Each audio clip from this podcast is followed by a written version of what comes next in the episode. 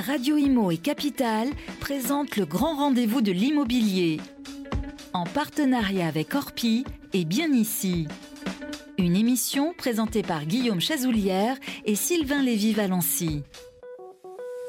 Salut les amis, merci d'être avec nous. Voilà pour ce nouveau numéro, numéro un peu froid d'ailleurs quand on, voit le temps qui fait dehors. En tout cas, on va parler d'immobilier comme d'habitude avec ce grand rendez-vous, l'émission qui décrypte l'actualité de l'immobilier, qui vous donne des conseils pour gérer votre logement, que vous soyez propriétaire, locataire, comme d'habitude, ou aussi investisseur. On va vous donner tous les euh, éléments. Comme tous les mois, cette émission euh, est préparée bien sûr par nos équipes de Radio Imo et nos équipes de Capital, notamment avec son rédacteur en chef de Capital.fr, notre ami Guillaume Chazoulia. Comment ça va Guillaume?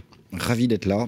Ravi d'être là une nouvelle fois. Sylvain. On va, parler d'immobilier neuf, hein, je crois, aujourd'hui. On parle d'immobilier neuf avec Pascal Boulanger, le nouveau nouveau depuis quelques mois déjà, mais nouveau sur le plateau, président de la FPI, Fédération des promoteurs immobiliers. Nous ferons le point tout à l'heure ensemble sur le marché euh, du neuf, les opportunités qui s'offrent aux acheteurs en cette fin d'année. Et nous intéresserons aussi au dispositif locatif Pinel, qui, on va le voir, va être amené à évoluer.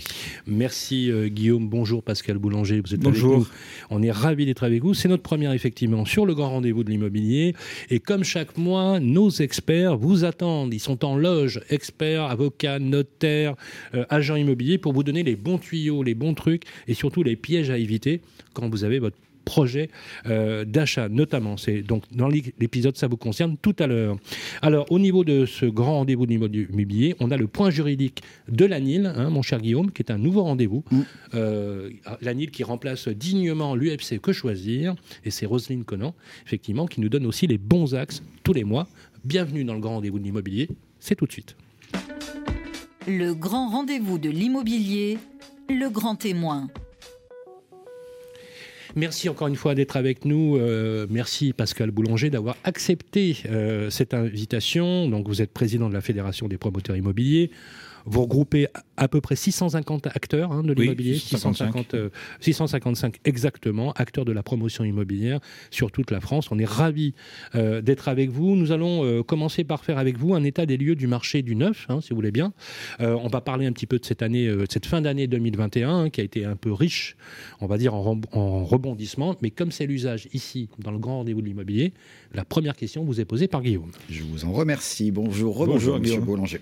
Alors, selon les promoteurs, vous venez d'annoncer vos chiffres, les ventes de logements neufs vont encore terminer l'année. Je dis encore parce que ça fait deux ans, je crois que c'est à des niveaux euh, historiquement faibles, on peut le dire comme ça. Vous allez me corriger si je me trompe. Euh, comment expliquer en tout cas que le marché du neuf marque le pas, alors même qu'on voit que les ventes de logements anciens... Euh, se portent... L'année 2021 va être exceptionnelle en transactions, incroyable. Et on a un marché du neuf qui cale. Qui est même en berne. C'est vrai, ce que vous dites est vrai.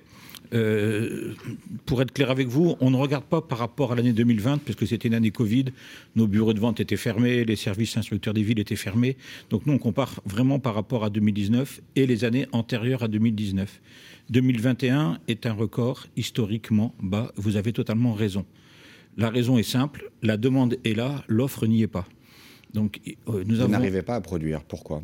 Nous n'arrivons pas à obtenir d'autorisation de permis eh de construire. C'est notre vrai, sujet. Vous avez envie de travailler, mais personne ne vous autorise à le faire finalement. Alors, personne, vous exagérez un peu, mais c'est vrai qu'on a un grand ralentissement.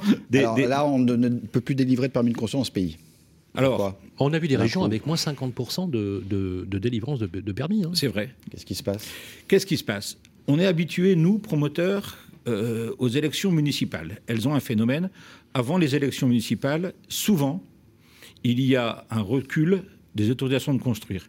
Les maires ne veulent pas être embêtés, entre guillemets, par euh, des voisins qui viendraient se plaindre, ben, il va y avoir un immeuble ici, ou même des chantiers. Pour des raisons électorales? Oui, pour des raisons électorales, il faut être clair, oui. Et ils nous disent, oh, attendez un petit peu. Après les élections, normalement, je devrais être élu, je vous signerai à peu près euh, les permis de construire, ou je dirais à mon successeur, si jamais j'étais battu, que j'avais pris un engagement. C'est pas le cas, là. Et là, on a eu ce phénomène euh, avant les élections, mais on a eu un nouveau phénomène qu'on ne connaissait pas, que j'appelle un phénomène post-électoral, où euh, il y a eu des grands maires bâtisseurs dont les équipes ont été battues par des maires moins bâtisseurs qui avaient fait leur programme là-dessus, c'est tout à fait légitime. On pense à, Bordeaux, on pense à Lyon, on pense à, ces villes-là. Et du coup, ça a fait une espèce de tache d'huile sur l'ensemble des maires de France. Et aujourd'hui, les maires sont réticents à signer les permis de construire en disant mais la population ne veut plus de l'acte de construire.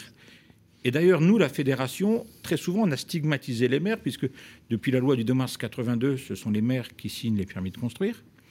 Et on a dit, mais pourquoi ils ne veulent pas les signer? Mais quand on réfléchit bien, le maire n'est pas le fautif. C'est aujourd'hui une ambiguïté de la population qui ne veut plus l'acte de construire, et surtout, c'est surtout la population bien logée qui, ne veut pas un bah, immeuble en face de chez elle. Bien sûr. Et donc les, recours qui sont un fléau parfois. Les recours, les pétitions, et les maires n'ont plus aucun intérêt, ils nous disent, à construire euh, les exonérations de, de taxes foncières sur les propriétés bâties, la taxe d'habitation qui va... Si on, peut aller dans le détail, euh, est-ce qu'il y a des marchés qui, qui, pour vous, vraiment sont marqués par ce ralentissement, par ce coup d'arrêt, et, et, au risque que ça cause une vraie pénurie de logements, parce que c'est des grandes villes où il y a des mhm. besoins de loger, et est-ce qu'il y a au contraire des marchés où, qui sont des contre-exemples? Oui, par exemple, les grandes régions qui souffrent vraiment d'un ralentissement. Alors, qu'est-ce qui, est marqué? Où est-ce que vous avez des phénomènes marquants? Au-delà des, peut-être des villes que vous venez de citer, des Grenoble, des, des Bordeaux, qui sont des villes vertes, mais, parce que vous avez l'air de dire que ça va au-delà de ça. Alors, pour être encore plus clair, nous n'avons pas de fait marquant de ville où l'autorisation explose à la hausse. Non. Ça, il n'y en a pas. Alors, explose, c'est peut-être un peu trop fort, mais où ça va à peu près bien Il y a une diminution partout. D'accord. Alors, il y a des endroits où c'est plus marqué, bien même évidemment. À Dijon, même à Dijon. Alors qu'on a un maire, euh, Repsamen, qui est plutôt... Euh, toutes les statistiques que nous avons montrent un recul. D'accord. Donc on peut après regarder ville par ville si vous voulez, mais il, y a même, des villes dans lesquelles il y a tellement peu d'offres que les prix ont flambé en neuf. On va en parler des prix. Donc si vous voulez, aujourd'hui notre sujet est de faire comprendre à la population l'acceptabilité de l'acte de construire. La population continue à être croissante et il manque un million de logements à peu près en France. Tout le monde est d'accord sur ce chiffre. Et on estime que le point mort, c'est à peu près 400 000. Et l'idée serait de construire 500 000 logements par an pour, sur 10 ans, résorber ce point mort. Aujourd'hui, cette année, on se Qu'est-ce qu'on va faire? On construit plus. Euh, on a une liste de logements, mais c'était pas directement, c'est peut-être été mal interprété ces, propos qui disaient on, ne va pas fait plus de maison individuelle. Mais alors, du coup, on fait quoi? On construit un logement collectif Elle n'a pas dit ça. Elle a dit qu'il fallait se poser vraiment la question. Est-ce que c'était pas un modèle du ça, Je ne veux pas rentrer dans cette polémique, mais aujourd'hui, euh, vous n'avez aucun espoir à court terme bah si, nous, nous, on s'attend à une prise de conscience de la population un moment, quand on ne pourra plus se loger soi-même ou ses enfants, ça va réagir. Le problème, c'est que pour nous, le temps est long. Obtenir un permis de construire, c'est de plus en plus long. Euh, le texte dit, au bout de deux mois, si vous n'avez pas de réponse, le permis est tacite. la moyenne, c'est entre 12 et 15 mois pour obtenir un permis de construire. Justement, quand on voit euh, le mandat d'un maire, un mandat de 6 ans, par exemple, bon, prenez un, mandat de 6 ans. Euh, si je vous écoute, vous me dites, allez, une année avant les élections, comme par hasard, il n'y a plus de grue, on, stoppe un peu les constructions parce qu'effectivement, on, en a Beaucoup moins. Voilà, on en a moins. Oui, c'est vrai. Et puis après, on a une nouvelle mandature qui arrive et le mec, euh, il arrive, il prend ses repères, il regarde et il attend peut-être encore un an. Donc ça veut dire que votre fenêtre de tir, elle dure 3-4 euh, ans et vous êtes sur une temporalité dans laquelle vous devez d'abord faire le permis, purger les recours, ensuite entamer euh, le chantier. c'est des processus qui sont, qui sont longs. Donc en fait, mais cette temporalité, je vous coupe, excusez-moi, mais cette temporalité est même plus longue que ça.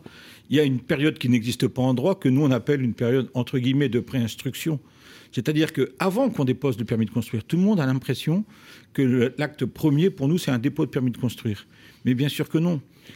On doit, avant de déposer le permis de construire, parce que nous sommes des gens courtois et c'est la coutume, aller voir les services d'urbanisme de la ville ou le maire si la ville est plus petite pour lui expliquer notre projet.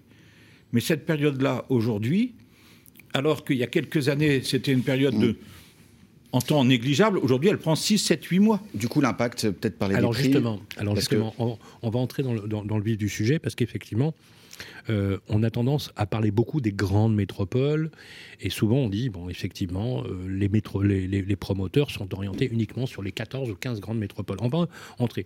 Moi, ce que je voudrais avoir comme, euh, comme réponse de votre part, c'est l'impact sur la pénurie, justement, là, en termes de en termes de, prix. Est-ce qu'il y a un effet ciseau, euh, Pascal Boulanger? Est-ce que le fait qu'il y ait moins de neufs construits, eh ben, mécaniquement, ça augmente les prix, les prix de l'ancien Et du coup, ça oblige une population aussi, parfois même, à, s'éloigner des Et même les prix du neuf.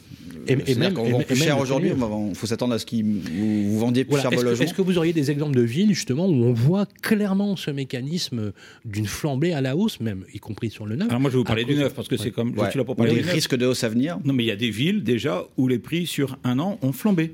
Alors j'ai des, exemples. J'ai des, des, exemples qui sont chiffrés là sous les yeux. Au Mans, par exemple, c'est pas une, énorme, une très grande métropole, ah, mais plus 27,7 sur un an. Et, ça, ah, on, arrive à combien au mètre carré? J'ai pas tous les prix au mètre carré, mais on est à 27, 27 Plus 27 Le prix moyen du mètre carré en France d'appartement neuf, c'est 4560. Voilà. Mais ça, c'est le prix moyen français. D'accord. Et au Mans, on ne sait pas combien c'est? Ça doit être un petit peu en dessous, de la moyenne. 27,7. Hein, d'accord. Vous voyez, Caen, plus 14,6. Laval, plus 12,9. Et on peut continuer comme ça? Tout augmente, toutes ces villes, toutes ces grandes villes? J'ai pas beaucoup de villes en négatif. Euh, dans, mes, dans, mon tableau, j'ai une cinquantaine de villes, j'en ai, deux en négatif. J'ai. Euh, Clermont-Ferrand Métropole, moins 0,2%, donc ça veut rien dire, c'est stable. marginal. Et j'ai Le Havre, moins 3,9%. Voilà. Tout le reste est en positif. Tout le reste sur une, sur une cinquantaine de noms. Et vous l'expliquez par la rareté. Bah, voilà. Et, attendez, on est donc ça va continuer. Bah Bien sûr. Parce qu'aujourd'hui, bah on vend sur des prix qu'on a établis il y a deux ou trois ans. Il faut bien comprendre que nous, on travaille avec un délai de, de deux ou trois ans.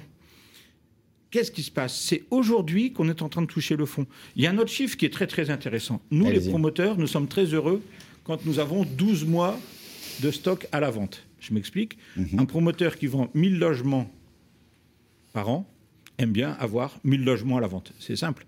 Mhm. Donc 12 mois. Quand c'est plus, on se dit, tiens, on est un petit peu en, suroffre. Et aujourd'hui, c'est beaucoup moins. Ah ben aujourd'hui, je vais vous donner le chiffre, c'est aux alentours de 7,6 mois.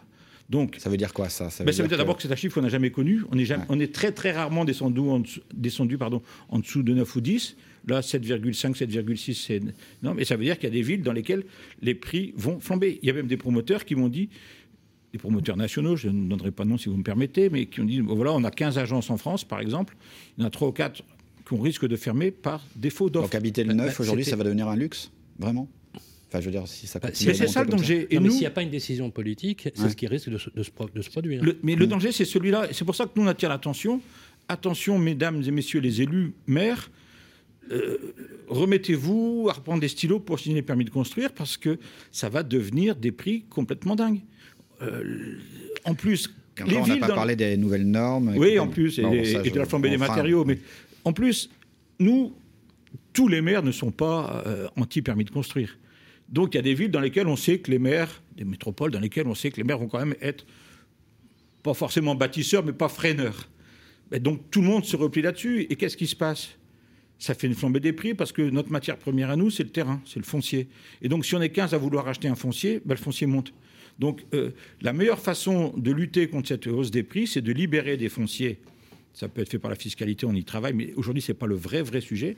Le vrai sujet, c'est que au moins les élus respectent les PLU qu'ils ont eux-mêmes votés. Ce n'est pas nous, les promoteurs, qui faisons les PLU, ce sont bien les élus.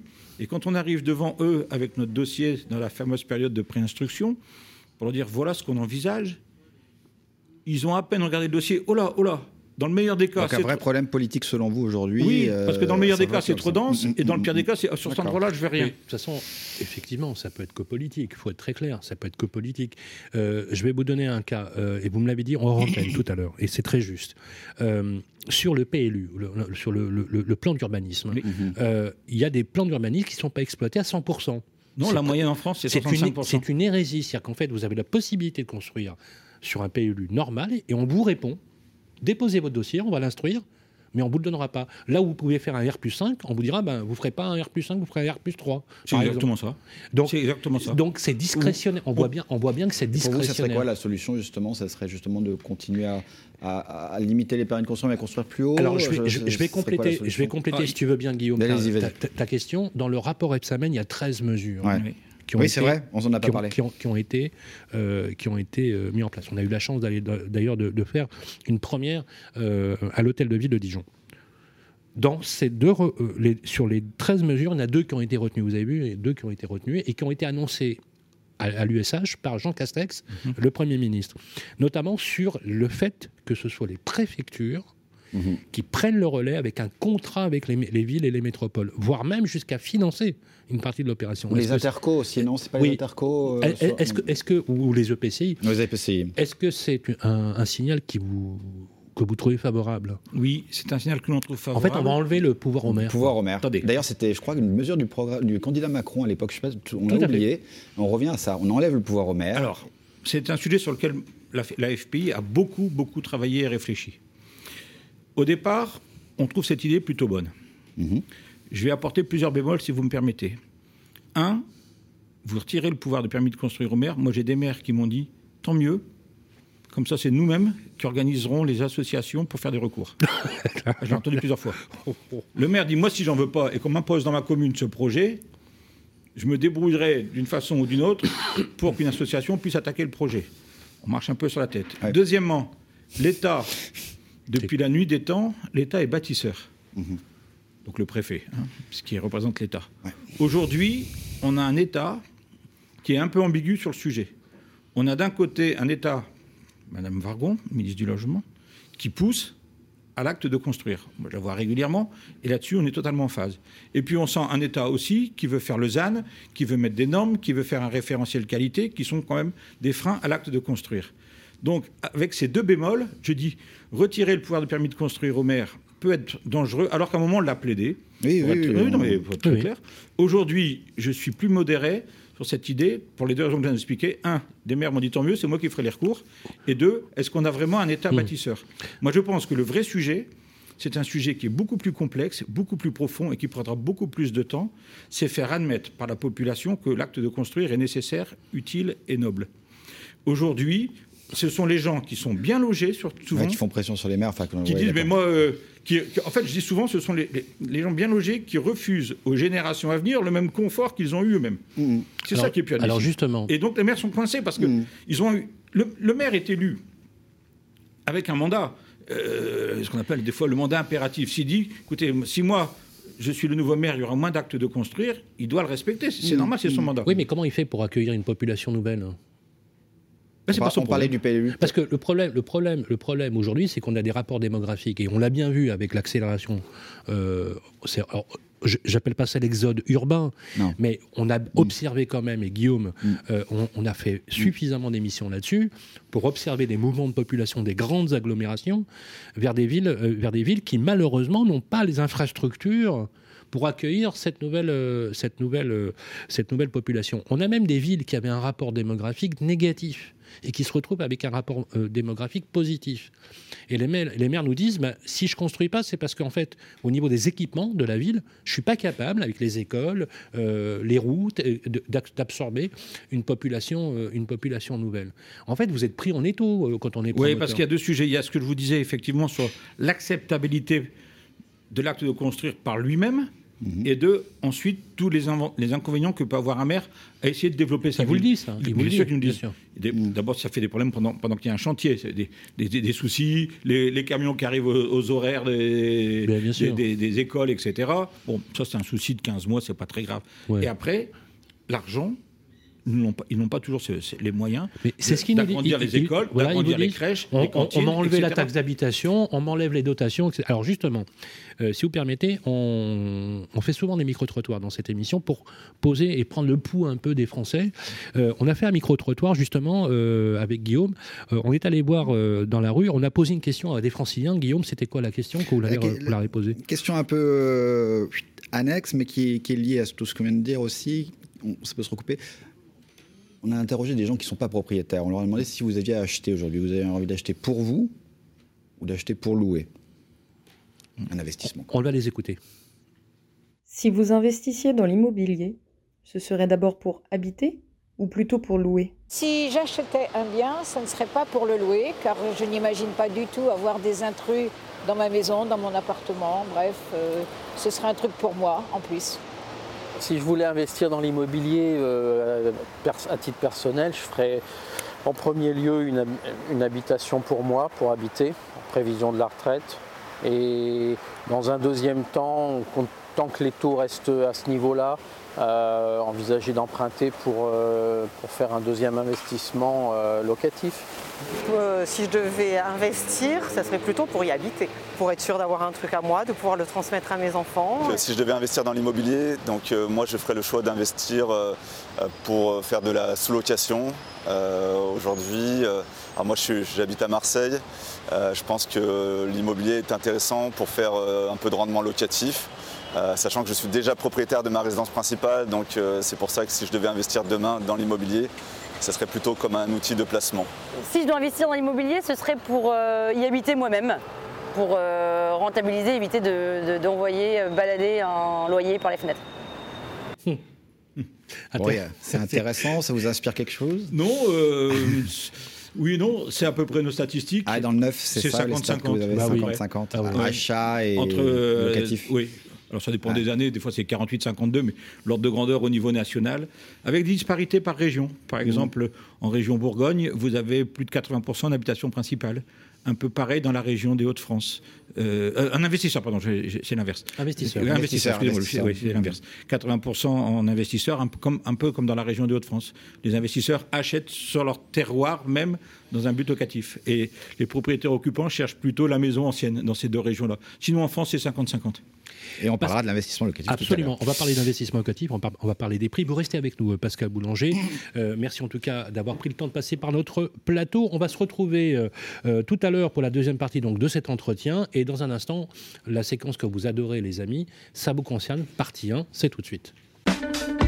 Le grand rendez-vous de l'immobilier revient dans un instant. Vous et moi, on se connaît bien. On se voit tous les jours. Vous pouvez trouver que j'ai du charme, que je suis un peu démodé ou trop isolé. Je suis capable de faire rêver comme d'empêcher de dormir. Mais même quand je ne suis pas là, on parle de moi. Et s'il arrive que l'on me quitte, c'est toujours bon de me retrouver. De m'avoir, tout simplement. Je suis l'ancien, l'actuel le prochain. Je suis le bien, celui que vous voulez acheter, vendre, louer ou faire gérer. Orpi, des femmes et des hommes pour votre bien. Harold se sent bien ici. Il y a une bonne boulangerie. C'est bien ici. Il est à 5 minutes de l'école, 20 minutes de son travail. C'est bien ici. Et il adore nager. C'est bien ici. C'est sur bienici.com qu'Harold a eu son coup de cœur. Et eh, c'est bien ici. Pour une recherche immobilière innovante, par vite quartier et temps de trajet. Bienici.com, la meilleure façon de trouver son futur logement.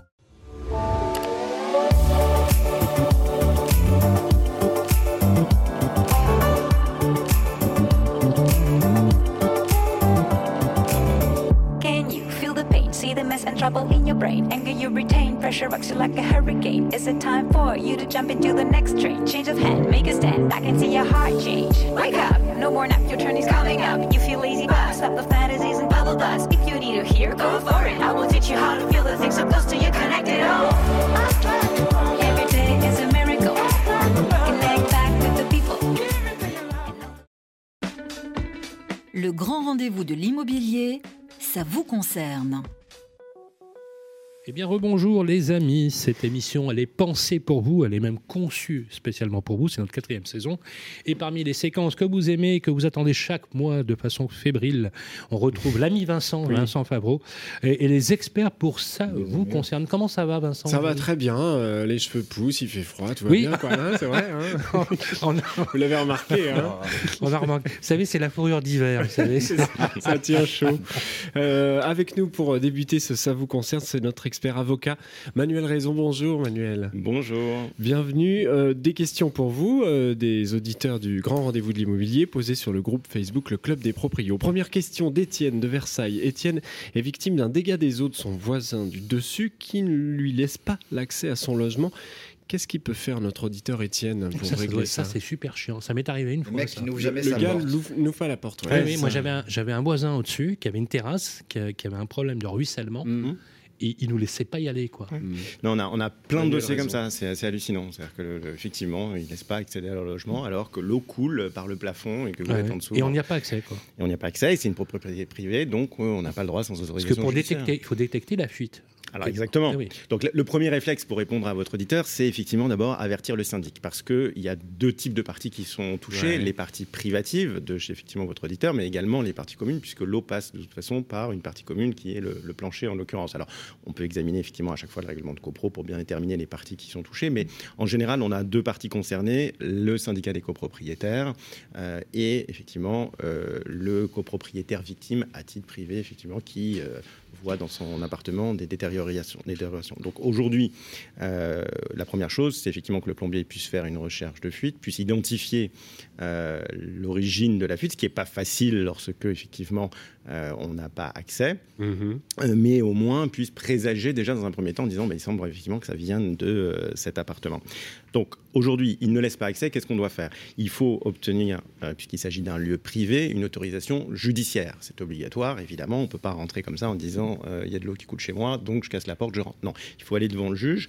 Alors on a des procédures qui Oh, sont des, des procédures spéciales. Non, non, justement, on a une procédure qui est quand même adaptée, idoine, qui est euh, l'assignation référée d'heure à heure. Donc cette assignation, effectivement, cette procédure euh, qui nécessite cette urgence, enfin qui est vraiment dans le cas d'une urgence telle que celle de votre auditeur, elle nécessite de rédiger une requête. Donc l'avocat doit rédiger une requête auprès du juge pour être autorisé à utiliser cette procédure très rapide, euh, référée d'heure à heure. Et ensuite faire un projet d'ordonnance qui est signé effectivement euh, le cas échéant par le magistrat et qui en général donne un délai pour euh, que le euh, procès soit jugé d'ici cinq jours. Mhm. Voilà, donc c'est quand même une procédure qui est très rapide. Euh, et pour obtenir et avoir toutes les chances d'obtenir euh, cette requête, cette autorisation, cette autorisation qui est donc exceptionnelle, il faut démontrer et donner un certain nombre d'éléments. Donc ça peut être effectivement bah, le rapport de, de visite du plombier mandaté qui dit j'ai essayé de venir, j'ai pas pu, mais j'ai l'impression effectivement tout porte à croire que ça vient de, cette, de ce lot-là un constat d'huissier qui démontre que bah, l'eau coule et qu'effectivement euh, le sinistre euh, perdure, Euh, la mise en demeure de l'avocat, les courriers du syndic qui ont tenté de prendre attache, voilà. Mhm. évidemment, éventuellement l'attestation de la gardienne qui dit s'il y en a une que bah, il ne veut pas laisser rentrer, qu'il habite bien là, Euh, voilà, il faut montrer effectivement et l'éventuelle réponse du voisin qui des fois dans certains dossiers où effectivement on a un voisin qui nous écrit bah non je ne rentrerai pas chez moi point barre.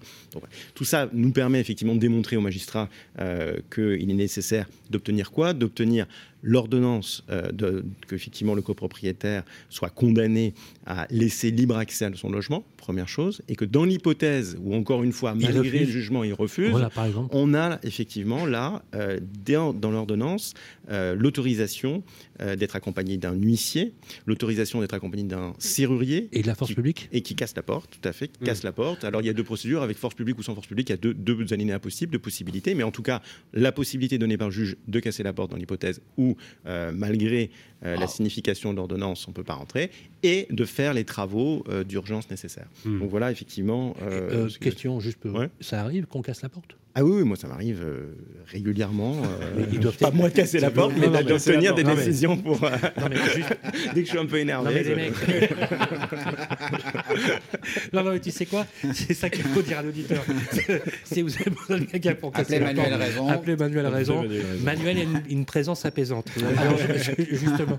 Non mais justement, il doit être furieux le mec quand on lui casse la porte quoi. Bah, en Mais, même temps, euh, ouais, il a- on peut dire il a un peu cherché. C'est c'est vraiment des, des- des- des trucs qu'on comprend pas. C'est-à-dire qu'on on Mm. Montre, on lui montre. euh, des fois, j'ai des dossiers où on montre, regardez la vidéo. On n'est pas là pour vous embêter. Il y a une chute du Niagara dans l'appartement du dessous, euh, et on a juste besoin de réparer, euh, effectivement, de couper euh, l'origine du sinistre. Non, vous ne rentrerez pas chez moi. C'est clair. Oui, parce qu'en soi, ça lui coûtera rien. Mais rien, Parce que de toute façon, ça sera pris en charge. non, bon. non. Mais Mm. bien sûr. C'est les joies de la copropriété aussi. Allez, une deuxième question, euh, Manuel Raison. Euh, Elodie, elle habite une maison mitoyenne et partage une cour avec son voisin. Ce dernier a installé une caméra dans la cour commune afin de surveiller les allées et venues de chacun. De quel recours Vous la connaissez, non, Elodie De quel Oui. recours dispose notre auditrice pour faire enlever cette caméra qui indispose fortement, hein, puisqu'elle peut plus rentrer chez elle tranquillement sans se dire euh, sûr. Ouais, C'est une cour commune. Hein. Oui, commune, donc ouais. visiblement, on est quand même dans une cour commune, donc on est en copropriété. Donc, dit qui dit copropriété, dit déjà un premier volet qui est assemblée générale. Donc, assemblée générale, on doit effectivement soumettre l'installation de ces caméras à une assemblée générale de copropriété, euh, qui est à la majorité d'ailleurs des voix de tous les copropriétaires. Même Donc, si on est deux, hein. 25, Tout à fait, bien sûr. Parce que là, ils sont deux. Ah, bon, même si on est deux, c'est une copropriété pour autant. ça Mais c'est une copropriété euh, de sol. Hein.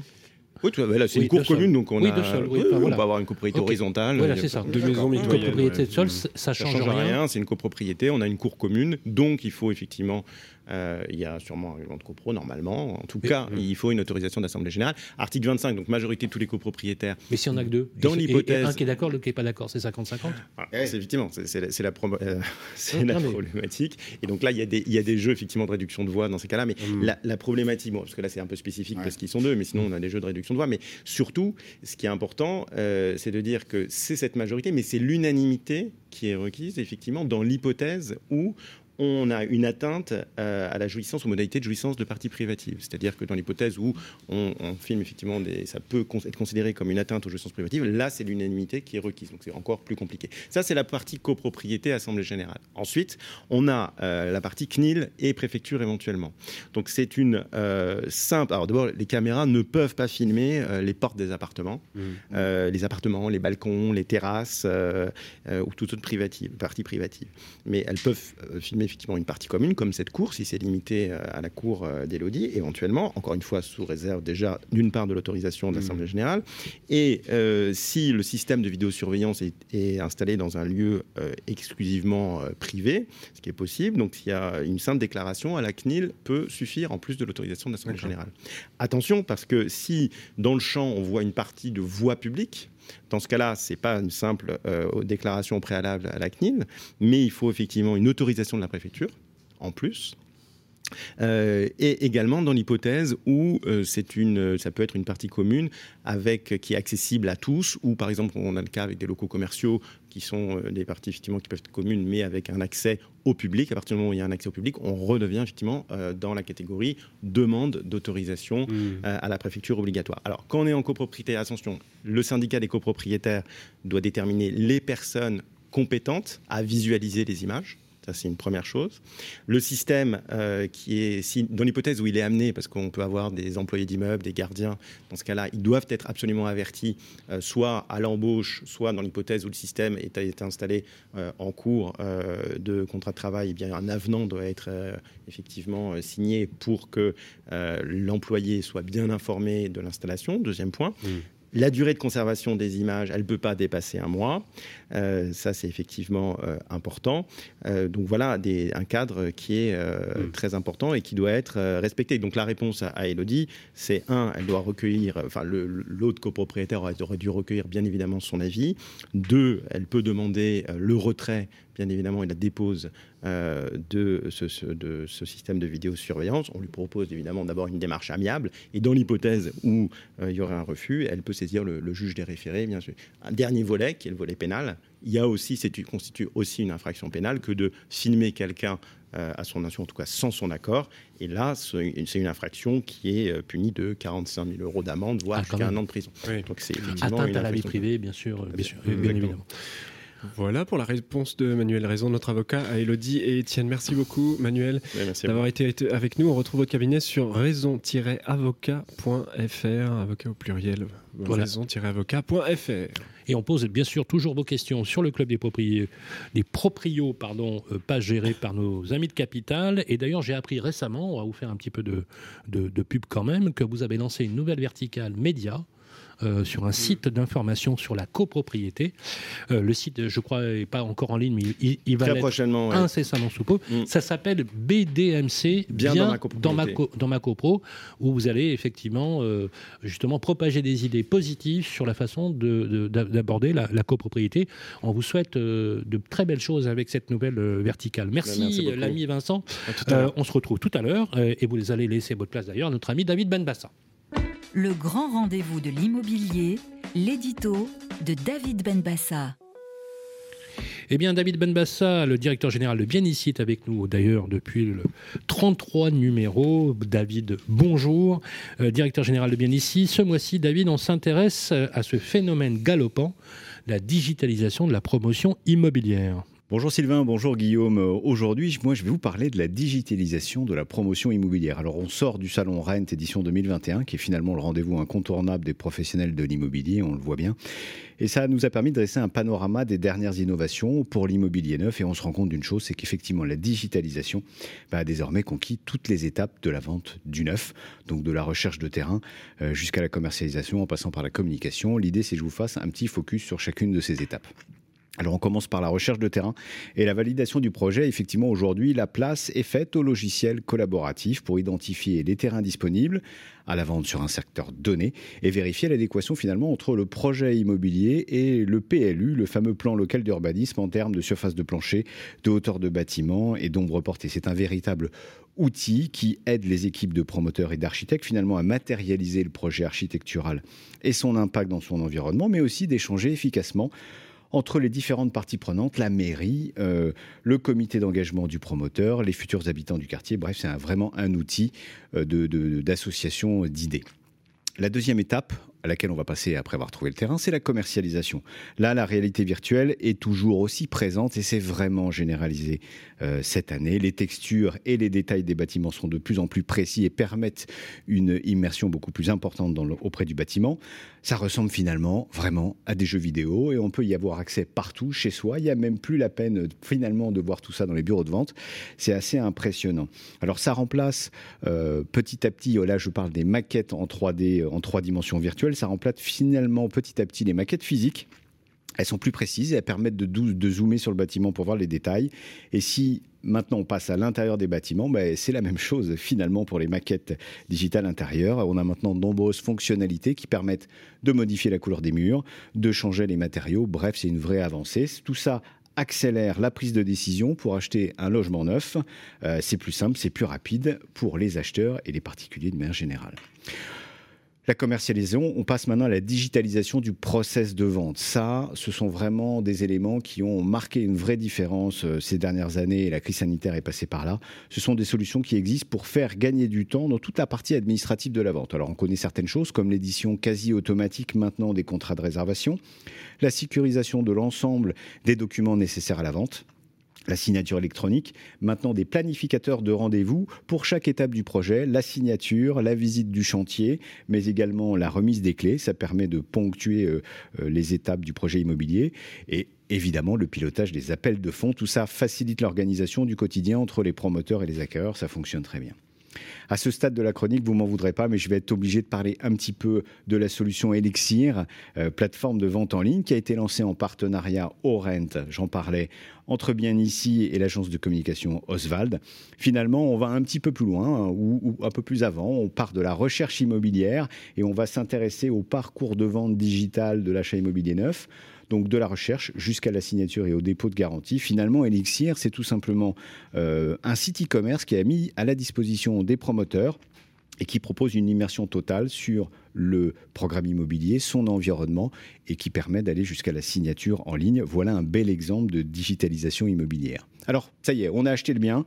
Euh, il y a d'autres secteurs innovants en pleine expansion. Ce sont les configurateurs et gestionnaires de travaux modificatifs acquéreurs, les fameux TMA. Tout le monde a hors de ça. Euh, ça se passe dans l'immobilier neuf. Et là, bah, finalement, on se retrouve comme dans l'industrie automobile. Ce sont des vrais jeux vidéo, j'en parlais encore. Les configurateurs ont plein d'avantages. Ils permettent une dimension effectivement interactive qui rend plus concrète la prise de décision. Ça permet de chiffrer ses choix, ça veut dire mettre, savoir combien vont nous coûter ces modifications et arbitrer euh, s'il y a des compromis à faire, bien évidemment. Euh, la transmission des informations entre acquéreurs, promoteurs est beaucoup plus simple et en même temps, ça permet de faire gagner du temps à tout le monde dans les allers-retours entre clients et promoteurs. Donc, on a vu de la digitalisation de la prospection, dans la conception, dans la commercialisation euh, du bien, mais ce n'est pas tout. On finira par l'innovation finalement qui s'invite maintenant dans le produit fini, entre guillemets, c'est-à-dire dans le vrai programme immobilier. Et on peut commencer par euh, les halls d'entrée d'immeubles. Ça, c'est un vrai mouvement maintenant depuis quelques, depuis quelques années. Beaucoup d'idées émergent maintenant pour moderniser cette partie, euh, ces parties communes. Alors forcément, on connaît l'écran d'accueil euh, des immeubles, le panneau euh, qui remplace le panneau d'information. Ça permet au syndic de donner de l'information. Ça permet aux copropriétaires bah, de, de se faire passer des services ça permet d'avoir la météo, des infos locales. Ça permet peut-être aussi de faire de la publicité pour les commerçants locaux et de faire gagner un peu d'argent à la copropriété. Ce ne sont que des exemples. Le deuxième, la deuxième chose, c'est la boîte à colis connectés. Ça, évidemment, on va servir l'essor de l'essor de la vente à distance. Ce sont des casiers, avec des codes de retrait dans lesquels euh, la poste ou le livreur va pouvoir poser le, colis et on va venir le récupérer. Et enfin, la dernière chose, un peu dans la même idée, c'est la gestion des ouvertures de portes à distance. Tout ça permet également de généraliser mieux le flux de visiteurs extérieurs. Donc ça peut être euh, une aide à domicile, mais ça peut être euh, un voisin qui vient donner à manger au chat. On a plein d'idées dans ce sujet. Vous l'aurez compris, l'avenir de l'immobilier neuf passera forcément par de l'innovation et de la digitalisation. Le grand rendez-vous de l'immobilier, Focus, marché de l'IMO, par David Benbassa. Toujours avec vous, euh, mon cher David, on part sur les routes de France, direction les professionnels sur les territoires. Euh, on va la refaire.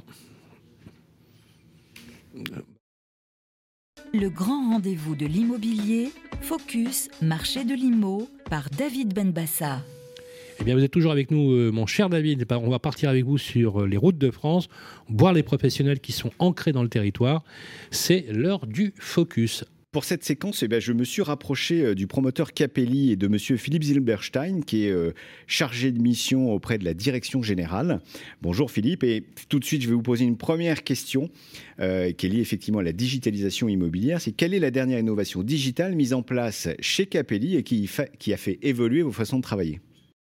L'événement majeur sur euh, le digital et l'immobilier, c'est surtout une obligation pour nous promoteurs de devoir accélérer euh, les, sujets sur lesquels nous travaillons et notamment prioritairement euh, comment signer un contrat de réservation à distance en électronique.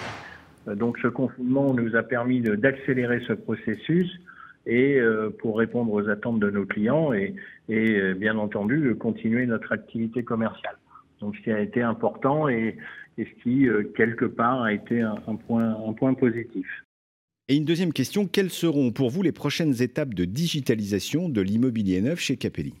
Concernant le, digital euh, au sens large, euh, digital et l'immobilier au sens large, de la même manière, ça nous a permis aussi de créer de nouveaux documents, notamment la digitalisation de, de plans, notamment les maquettes en trois dimensions, et aussi de, pouvoir communiquer de façon plus directe euh, euh, avec nos, clients et nos prospects.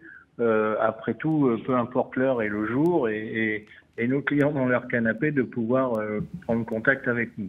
Donc, grâce, je dirais, à tout ce qui est à ces évolutions digitales, nous promoteurs et particulièrement le groupe Capelli avons pu continuer notre activité et de ce fait en tirer des bénéfices clients. Merci Philippe. Le grand rendez-vous de l'immobilier, ça vous concerne. Merci d'être avec nous toujours dans ce numéro de novembre sous la grisaille. Mais on, va vous réchauffer le cœur. Grâce à l'ami euh, Vincent, on a un super agent immobilier sur le plateau. Oui, c'est Yann Cahill qui est avec nous. Faites pas cette tête, c'est vrai. bonjour Yann. bonjour, bonjour. Bienvenue. Dans le 17e, si on veut acheter dans le 17e. Batignolles Immobilier. C'est la bonne adresse. C'est l'adresse de notre agent immobilier Yann Cahill. Une première question pour vous du groupe Facebook Le Club des Proprios. Cyril, elle est à la, il est à la retraite, pardon. Il cherche une location. Il se demande s'il est normal qu'une agence immobilière exige de gagner trois fois le loyer pour une personne seule euh, et à la retraite. Là, c'est son cas. Et puis, sachant, il précise qu'il dispose d'une épargne de côté euh, suffisante pour payer euh, des années de loyer s'il veut. Est-ce que c'est normal? Alors, la question sur la normalité, elle est, elle est, euh, elle est pointue, mais en fait, c'est pas que ça soit normal, c'est que c'est d'usage que les agents immobiliers demandent ça. Maintenant, il n'y a rien de légal. Hmm. C'est-à-dire que c'est une pratique d'ailleurs qui est souvent euh, opérée par les assureurs. Les assureurs de garantir un loyer impayé, pour pouvoir garantir le paiement en cas d'impayé, demandent trois fois. Ça vient de là, ah, en fait, historiquement. Et c'est pour ça que euh, ça s'est extrapolé ensuite à l'agent immobilier standard, moyen. Dans ces, procédures. Quoi, et eh oui, ça devient un réflexe. Pour s'assurer l'assurance. Et, bah ça vient aussi d'autres choses qu'on connaît très bien, c'est le banquier. Rappelons-nous que le banquier veut 33% d'endettement. Tiens, tiens, 33 fois 3, on est sur euh, un ratio si d'endettement. Si c'est pas légal, je pourrais m'y opposer en tant que locataire. Mais enfin, opposer. Non, pas les arguments, après, si vous n'êtes pas sélectionné, euh, non, c'est des règles, c'est voilà. synalagmatique. Hein, que les règles, on les, on les accepte ou on les accepte pas. Voilà, c'est une pratique. Un loyer à 1000 euros. le mec, il faut qu'il ait 3000 euros de revenus net. Net, ouais. Enfin, il faut. Enfin, encore une fois, c'est Ouais, c'est du bon sens, il y a du discernement. C'est le marché, quoi. Mais le retraité, il n'a pas d'avantage, euh, il n'a pas de régime de Pas faveur. particulièrement, tu non, fais parce qu'en fait, que- la question derrière tout ça, c'est le bailleur, il veut s'assurer de la bonne, la- du bon paiement du loyer. C'est que ça. Yann Cahill, tous les, con- tous les bails de location sont assortis d'une garantie de loyer impayé? Non, non, non, pas du tout. Heureusement. C'est un choix. C'est un choix de la Mm. part du bailleur euh, ou, une, ou une exigence. Mais en effet, parfois, il y a très souvent des cautions. Il y a même maintenant des sociétés qui se portent garant, aussi bien privées que publiques, pour pouvoir garantir le loyer en cas d'impayé. Au fait, hein. rappelons-nous que c'est en cas d'impayé. Puisqu'on en arrive Oui, maintenant à, dire- à garants- exiger les- ça avant même qu'il y en ait un impayé. Mais ça, c'est mal. Si jamais j'ai pas trois fois le loyer, par exemple, hein, imaginons, et que je veux absolument l'appartement, est-ce que je peux avoir, euh, on me demande un garant, une société de garantie, est-ce qu'elle va pas demander aussi la même chose? Bah, elle va demander les documents justifiant de revenus permettant de, de payer en cas d'impayé au garant. Donc là, il va y avoir des ratios du même principe, minimum, puisqu'au fait, si le garant lui-même paye un loyer, il va falloir donc en payer deux en cas d'impayé. Et si j'ai pas de garant, est-ce qu'il y a des sociétés qui Alors, il y a des sociétés qui existent, effectivement, qui fonctionnent très bien, euh, parfois start-up même. Ouais, Il y a avec- Visal, il y a Cautioneo. Voilà, euh, et puis il y, a des- il y a des privés comme euh, GarantMe, comme Uncle, qui Mais comment fonctionnent. ça Est-ce que eux exigent eux-mêmes Alors eux, ils ont un fonctionnement, il faudra plus les- leur demander, mais ce que j'en ai compris, c'est qu'ils ils a- ils s'assurent du bon paiement en cas d'impayé par des garanties bancaires, par euh, de l'épargne.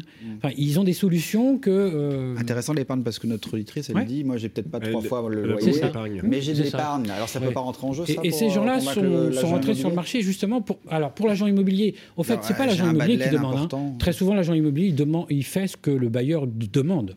Alors parfois, avec des excès de zèle, ça arrive, mais euh, c'est souvent euh, le commanditaire, c'est quand même le, le bailleur. Oui, mais ces sociétés-là prennent en compte l'épargne, ce qui n'est pas le cas d'une garantie de loyer impayé.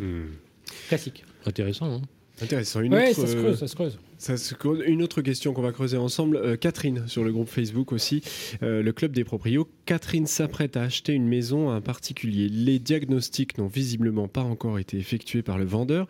Elle se demande si elle peut faire une offre d'achat au prix pour réserver la maison, tout en fixant une réserve suspensive en fonction des résultats des diagnostics, et notamment du DPE. Il y a une petite affaire euh, là sur- à démêler. Et euh, surtout avec le, la nou- le nouveau DPE Ouais. revu et corrigé depuis le 1er novembre. Qui devient opposable Alors, notamment. en tant qu'agent immobilier, j'ai toujours envie de dissocier les choses. C'est-à-dire qu'elle veut acheter une maison au prix pour la bloquer et on parle du DPE. Donc, quelle est la question qu'on veut traiter? Si c'est le DPE, la plus classique, rappelons-nous que DPE et diagnostic de manière générale, c'est un document d'information. Il n'y a aucune obligation de travaux derrière, alors sauf le DPE où ça se discute en ce moment, mais il n'y a aucune obligation, c'est avant tout de l'information. Donc il est nécessaire d'avoir cette information pour pouvoir s'engager dans la signature d'un compromis.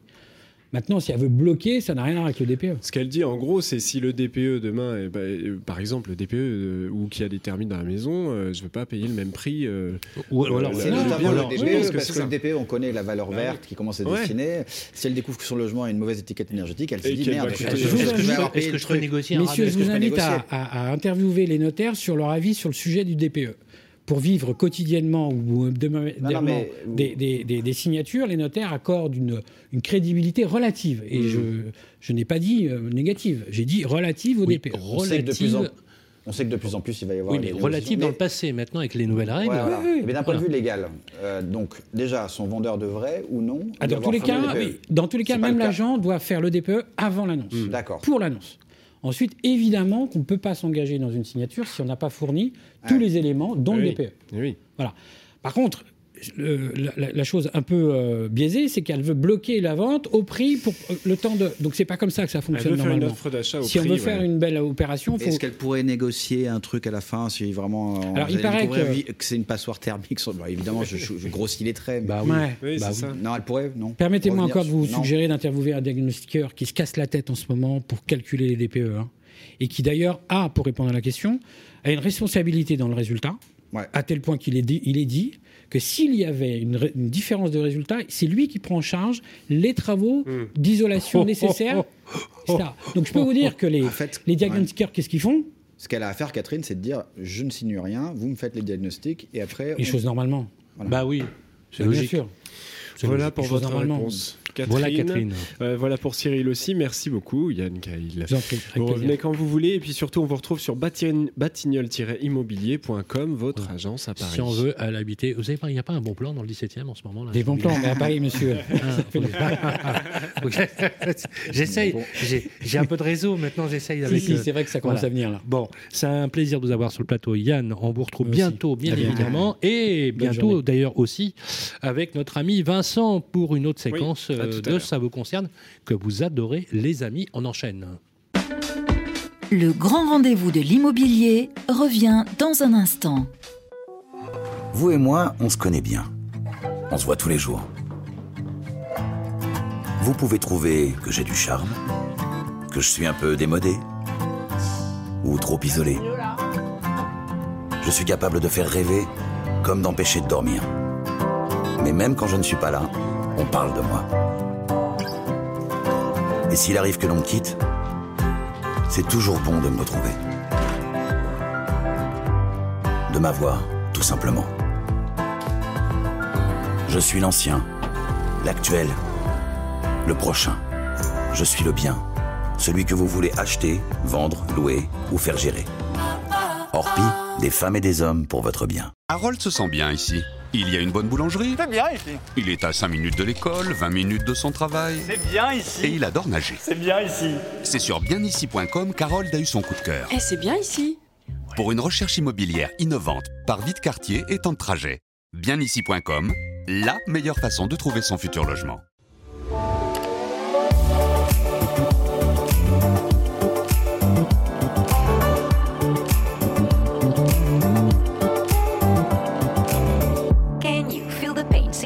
Trouble in your brain. Anger you retain, pressure rocks you like a hurricane. Is it time for you to jump into the next train? Change of hand, make a stand. I can see your heart change. Wake up, no more nap, your turn is coming up. You feel lazy, but stop the fantasies and bubble dust. If you need to hear, go for it. I will teach you how to feel the things so close to you, connected. Oh, every day is a miracle. Connect back with the people.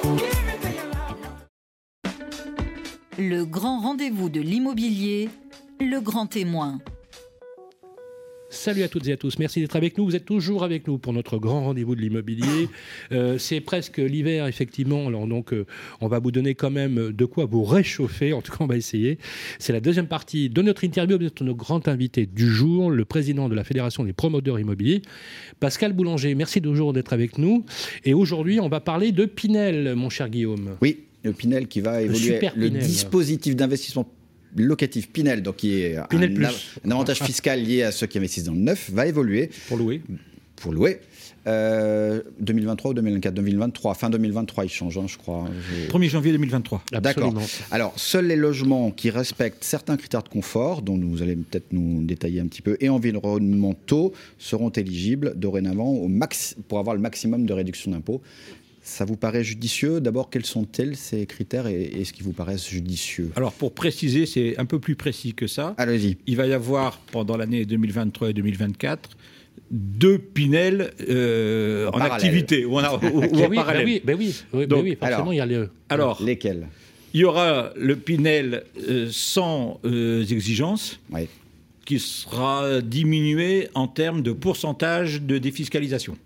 Et il y aura un Pinel qui gardera les mêmes montants de défiscalisation qu'on appelle le Pinel plus, parce qu'il demandera, en fait, c'est le Pinel plus exigeant pour nous. et, et en quoi il sera plus exigeant en termes de. Euh, Je vais revenir. Ouais, Allez-y. et euh, il y aura le Pinel inchangé dans ce qu'on appelle les QPV, les quartiers prioritaires des villes. Là, vous ne serez pas obligé d'avoir les critères du Pinel Plus pour conserver les avantages maximum. Les logements, même s'ils ne correspondent pas aux critères du Pinel Plus, pourront avoir le Pinel aux avantages maximum. Je suis, je suis clair Vous êtes clair. Bon, et Trois ça, c'est dans les quartiers prioritaires de ville. Il y en a euh, grosso modo 1500 en France, à peu près.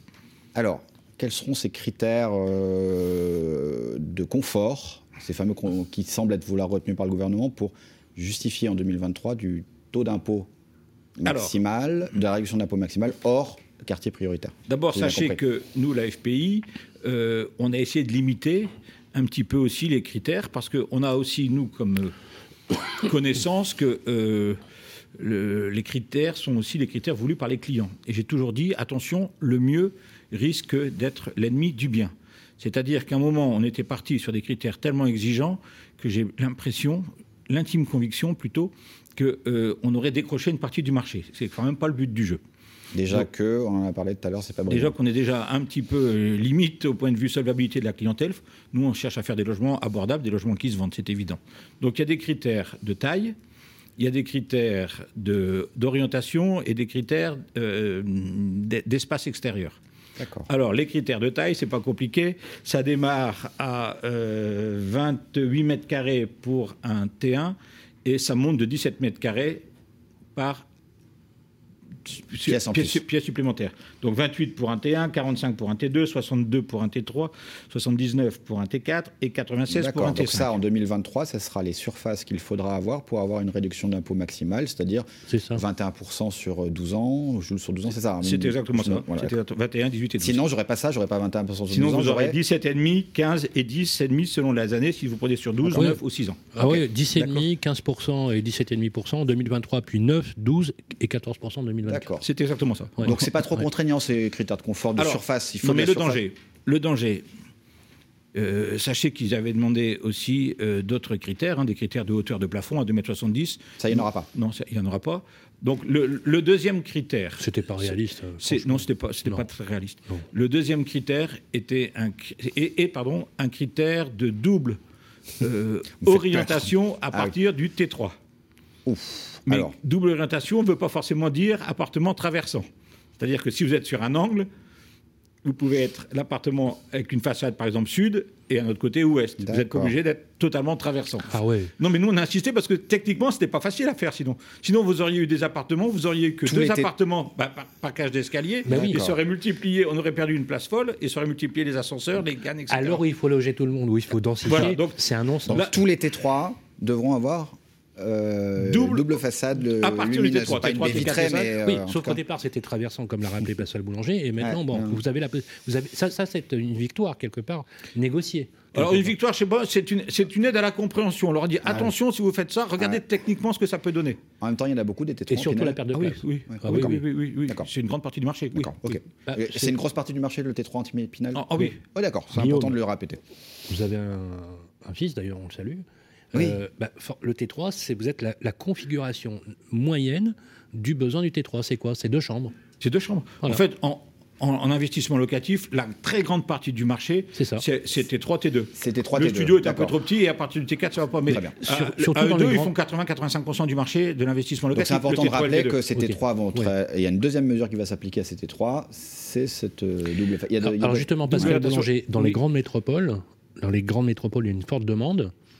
Les T3, c'est c'est vraiment le, le- le compromis entre le studio et, et les grands grands Alors le studio est un produit qui se vend moins. Aujourd'hui, vraiment, quand on regarde en investissement locatif, on est vraiment dans le T2 et le T3. D'accord. Vraiment, vraiment. Donc euh, deux critères pour le T3, hein, donc euh, Oui. la superficie et cette double expo. je sais pas, Double orientation, double double orientation. solution, hein. Il y en a d'autres comme ça? Oui, euh, tous devront avoir un espace extérieur. Les- C'est un balcon. Balcon, terrasse, loggia. Tous les logements. Oui. Et alors nous, on a regardé. Mais à euh, partir du T3 aussi ou... Non, non, non. euh, Normalement, tout, dans, dans ce qu'on a vu, Tout ce qui est locatif devra avoir un balcon. pour avoir les avantages fiscaux au Maximum. maximum. On est d'accord. Nous, on a regardé, on produit environ 93% de nos logements ont déjà un espace extérieur. Quand il n'y a pas, c'est que vraiment techniquement, on n'y arrive pas.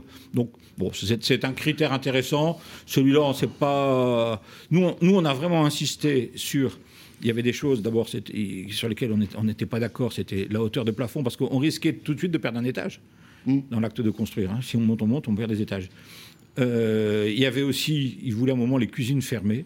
Et nous, on dit attendez, laissez. C'est c'est pas à l'État de décréter si vous êtes mieux dans une cuisine fermée ou une cuisine ouverte.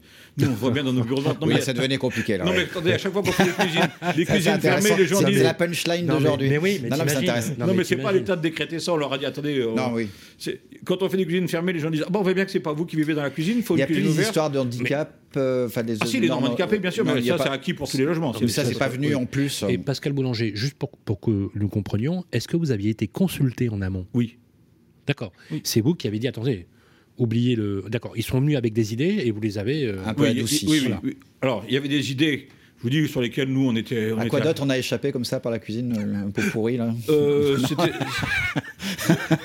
c'était- surtout ça, quoi. C'était euh, les hauteurs de plafond sur lesquelles nous on est dit attendez, là, euh, non. Et les, les- les cuisines plus par côté euh, respecter la clientèle, quoi. Mais il y aura l'obligation d'avoir coup- un parking aussi? Non, ça c'est pas. Alors, c'est pas dans les critères, mais Non, de toute façon, c'est plus- souvent dans les PLU, mais c'est pas dans Ouais, les ok. critères du Pinel. D'accord. Et alors, justement, en parlant de hauteur, du coup, la hauteur, c'est Bah, ça reste la hauteur classique à 2,50. À 2,50. D'accord. D'accord. Ok. Alors, on va, euh, on va avancer. Alors, justement, euh, on a parlé, vous savez, des réductions d'impôts euh, 17,5, 15%, 17 et, et 17,5% en 2023, puis 9, puis 12, 14% en 2024. Est-ce que les, alors des réductions selon les durées d'engagement? Et pour les logements qui ne répondent pas justement à ces critères de Absolument. confort. Pour le reste du parc, c'est ce que Mm. j'ai bien pris le soin de dire. Des taux qui, selon Ou vous, est-ce qu'ils les seraient- fameux QPV. Absolument. Oui, oui. Est-ce que c'est suffisant, pour être très clair, pour maintenir l'attrait des investisseurs sur ce type de marché Le reste du parc. Écoutez, ma réponse de président de FPI aurait tendance à, à dire bah non, on préfère toujours avoir plus. D'un autre côté, il faut, faut- faut- faut aussi être dans une logique. Euh, nous, ce qu'on voulait, c'était euh, déjà que, que l'État comprenne qu'il y a beaucoup de gens qui viennent à l'investissement immobilier grâce à la fiscalité attrayante. Parce que je le rappelle, je peux me permettre de vous couper, mais je fais le lien avec la- ce qu'on disait tout à l'heure. Vous avez d'un côté les prix qui, du neuf qui bondissent et des réductions d'impôts qui vont être amenées à baisser pour une partie du parc. Donc c'est ça, cette équation qu'il faut se dire. Est-ce que j'ai intérêt à investir dans l'immobilier En fait, on a presque l'impression que l'État devient schizophrène. C'est-à-dire que on comprend la nécessité d'un grand débat public. D'ailleurs, il y a les présidentielles qui arrivent. Je pense que vous allez solliciter les candidats à la présidentielle pour une vraie, un vrai débat sur le logement. Nous, d'ailleurs, on, est tout à fait d'accord que la politique de logement soit au cœur du débat actuel. Euh, on n'a pas encore eu les gilets jaunes du logement, mais ça pourrait, ça pourrait, ça pourrait ne pas tarder. Euh, justement, on a du mal à comprendre. L'État, ils, ils veulent que les prix de l'ancien augmentent et finalement qu'il n'y ait que des riches dans les villes et que les classes moyennes, euh, finalement, sont reléguées en, en- en- en quelque sorte sur des quatrièmes et des cinquièmes couronnes. Euh, On, on a du mal à comprendre. Qu'est-ce qu'ils vous- disent ça. Moi, je pense que tout à l'heure, vous avez parlé d'un état schizophrène. Je ne me permettrai pas d'avoir les mêmes propos, mais je suis pas très loin de cette pensée-là. Il y a un ministère du logement qui a vraiment euh, l'envie de produire du logement et qui comprend qu'il va qu'il manque des logements et qu'il va falloir, pour que la population puisse se loger, construire. C'est tout bête. On a au-dessus un ministère de la transition écologique qui dit mais il y, a des, il y a des logements vacants un peu partout en France, on n'a pas besoin de construire. Dont dépend le ministère du Logement, d'ailleurs. Faut, ra- faut rappeler qu'Emmanuel vrai est, est- dépendant de Barbara Pompili. hein, Emmanuel. Vargon était un ministre délégué sous Barbara Pompili. Oui. Et vous avez Bercy qui considère toujours le logement ou les avantages fiscaux Pinel comme une niche fiscale. Donc on a un logement, on a un, pardon, un, un État qui est un peu, je ne vais pas employer le mot schizophrène, mais un peu ambigu. D'un côté, on dit mais allez-y, allez-y, et d'autre côté, que ce soit Bercy ou la transition écologique, on sent un frein. Et c'est la première fois qu'on ressent ça, parce que l'État, je le disais tout à l'heure en, en- en préambule, l'État a toujours été bâtisseur. Et là, on sent un État bâtisseur d'un côté et freineur de l'autre côté. Alors on est dans l'approche la l'approche de la présidentielle, juste pour peut-être tout terminer, quoi, ce serait quoi vos propositions justement, tant pour Oui. lancer l'investissement locatif que pour lancer la construction ensemble pour Vous- vous débloquer avez- la construction pour vos, vous, quoi vos- les... vos collègues euh, corps intermédiaires. les- les- les FNI voilà, Voilà. La FNIM a publié euh, un rapport justement sur euh, des normes qu'elle souhaite euh, voir appliquées. L'UNIS a, a- a- a sorti un manifeste. Euh, vos amis de Pluriance, effectivement, avec lesquels on fait des tribunes, sollicitent les candidats à la présidentielle. C'est quoi les grandes mesures, Pascal Boulanger, au titre de l'AFPI que vous souhaitez faire appliquer? Vous aimeriez faire La appliquer? mesure ou... Je vous l'ai dit tout à l'heure, moi, moi, mon sujet aujourd'hui en tant que président de la fédération, c'est vraiment, messieurs les élus, messieurs les maires, reprenez vos stylos et signez les permis de construire. Mm. Parce que tout le reste, on peut en parler, mais si on n'a pas de permis de construire, tout le reste n'existera pas. Mm. Donc moi, mon vrai sujet aujourd'hui, c'est la matière première pour les promoteurs, c'est quand même un terrain avec un permis. Et, et donc si, euh, bien sûr qu'on va, on est en train de préparer aussi, et, et je suis en train de monter un think tank pour aider à réfléchir, mais mon, mon- mon sujet est plus important que des petites mesures, il est totalement sur une réflexion globale, pourquoi la population bien logée ne veut pas que les autres soient bien logés ou tout au moins en face de chez eux. Et le dispositif d'investissement locatif comme il est pensé, comme on en a parlé, ça, pour vous c'est pas le, su- enfin, ça Ben, va comme ça, si, ça, tient, parce que- ça marchera. Si on arrive à non, mais par une j'ai envie de vous dire que on, on en- on est un peu fatigué aussi quelquefois de ces dispositifs quand on entend dire mais oui mais vous bénéficiez d'avantages fiscaux etc. Il y a aussi une solution Mm. qui, est, qui est prônée qui est pas forcément mon sujet mais qui est prônée par certains de, de- de chez nous en disant écoutez voilà hein, le, le- le logement est un produit de première nécessité, on donne plus aucun avantage fiscal et on met une TVA à 5,5 ou à 10 et on n'en parle plus. Hein. C'est pas forcément un sujet majoritaire chez nous, mais j'en- j'entends quelquefois. Et là, au moins, ça ferait taire tout le monde parce que c'est vrai que ça, ça devient complexe. On est aussi les seuls euh, quand vous constituez un patrimoine, euh, Mais bien sûr. Vous, vous êtes taxé à l'IFI. Mais Euh, alors- c'est aussi un frein. C'est- Il y, a il y a beaucoup de choses euh, sur lesquelles il faudrait Mais dire, mais- le, débat, le débat sur ce que vous dites est, est très juste, Pascal Boulanger, parce que le débat sur la propriété, c'est un vrai débat actuel. hein, et le BRS, c'est l'ouverture à un droit à l'anglo-saxonne qui peut-être euh, ouvre des choses. Il y avait déjà euh, du démembrement de propriété qui, peut, qui pouvait se faire, mais cette question, elle, elle est réellement posée. On a organisé un reportage, puisque voilà, le temps file et, et on va devoir bientôt se quitter. Euh, un reportage, Guillaume, euh, que vous avez réalisé. Bah, on va parler, bah, on parlait d'investissement, on parle de placement dans l'immobilier, mais pas du Pinel, du crowdfunding immobilier. Euh, C'est très en vogue. Voilà, va voir, un petit, on va faire un petit point. Et ensuite, on aura votre réaction. On l'écoute. Depuis près de deux ans, les lancements de programmes neufs marquent un sérieux coup d'arrêt partout en France.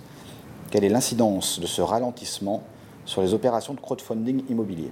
Alors rappelons déjà ce qu'est le crowdfunding immobilier. Le crowdfunding immobilier, c'est un placement qui permet à des particuliers de prêter une partie des fonds nécessaires à un promoteur immobilier, un professionnel de l'immobilier, pour lui permettre de lancer la construction de son programme. Euh, L'avantage du crowdfunding immobilier, c'est de prêter sur une courte durée, en moyenne deux ans, euh, et à partir de 1000 euros, pour un rendement historique qui tourne autour de 9% par an. Alors quel impact? Je vous dire que sur la croissance du marché, assez peu d'impact, puisque le crowdfunding immobilier reste un marché de niche. En revanche, vous avez un double impact, dirais, de l'évolution du contexte des promoteurs immobiliers. Le premier, c'est un allongement de la durée d'investissement pour les investisseurs qui est proposé sur les plateformes. Quand en 2017, la durée moyenne de- de- d'engagement tournait autour de 18 mois, sur une promotion immobilière, vous êtes aujourd'hui plutôt situé entre 25 et 27 mois.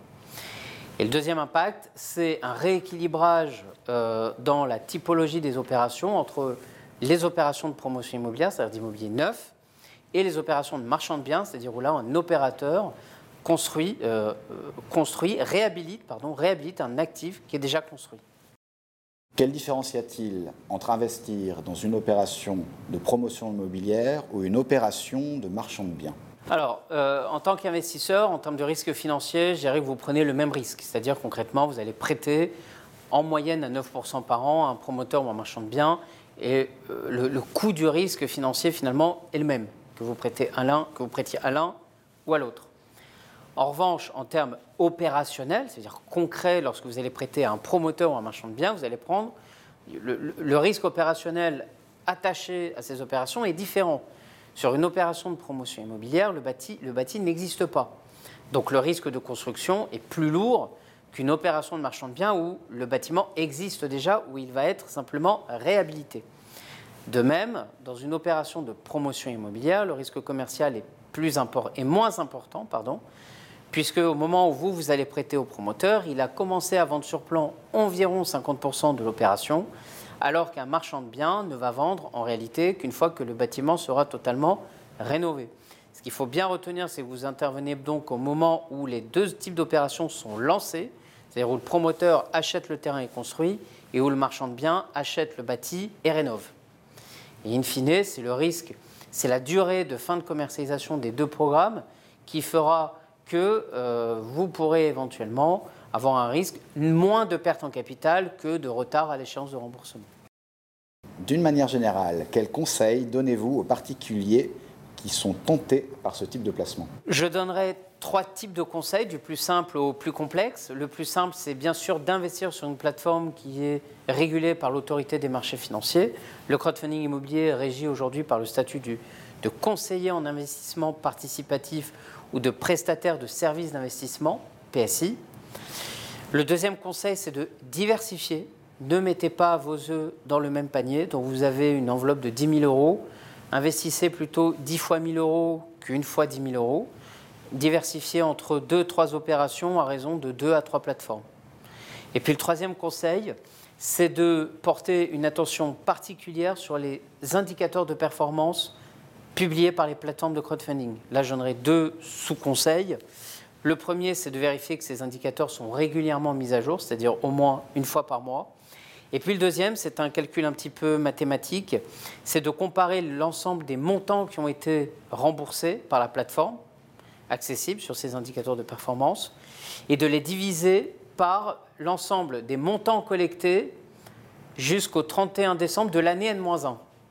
C'est-à-dire concrètement, là, on est euh, au mois de novembre 2021, vous voulez vérifier la, solidité du portefeuille d'une plateforme, vous calculez l'ensemble des montants qu'elle a remboursés jusqu'à ce jour et vous les divisez par l'ensemble des montants qu'elle a collectés jusqu'au 31 décembre 2020.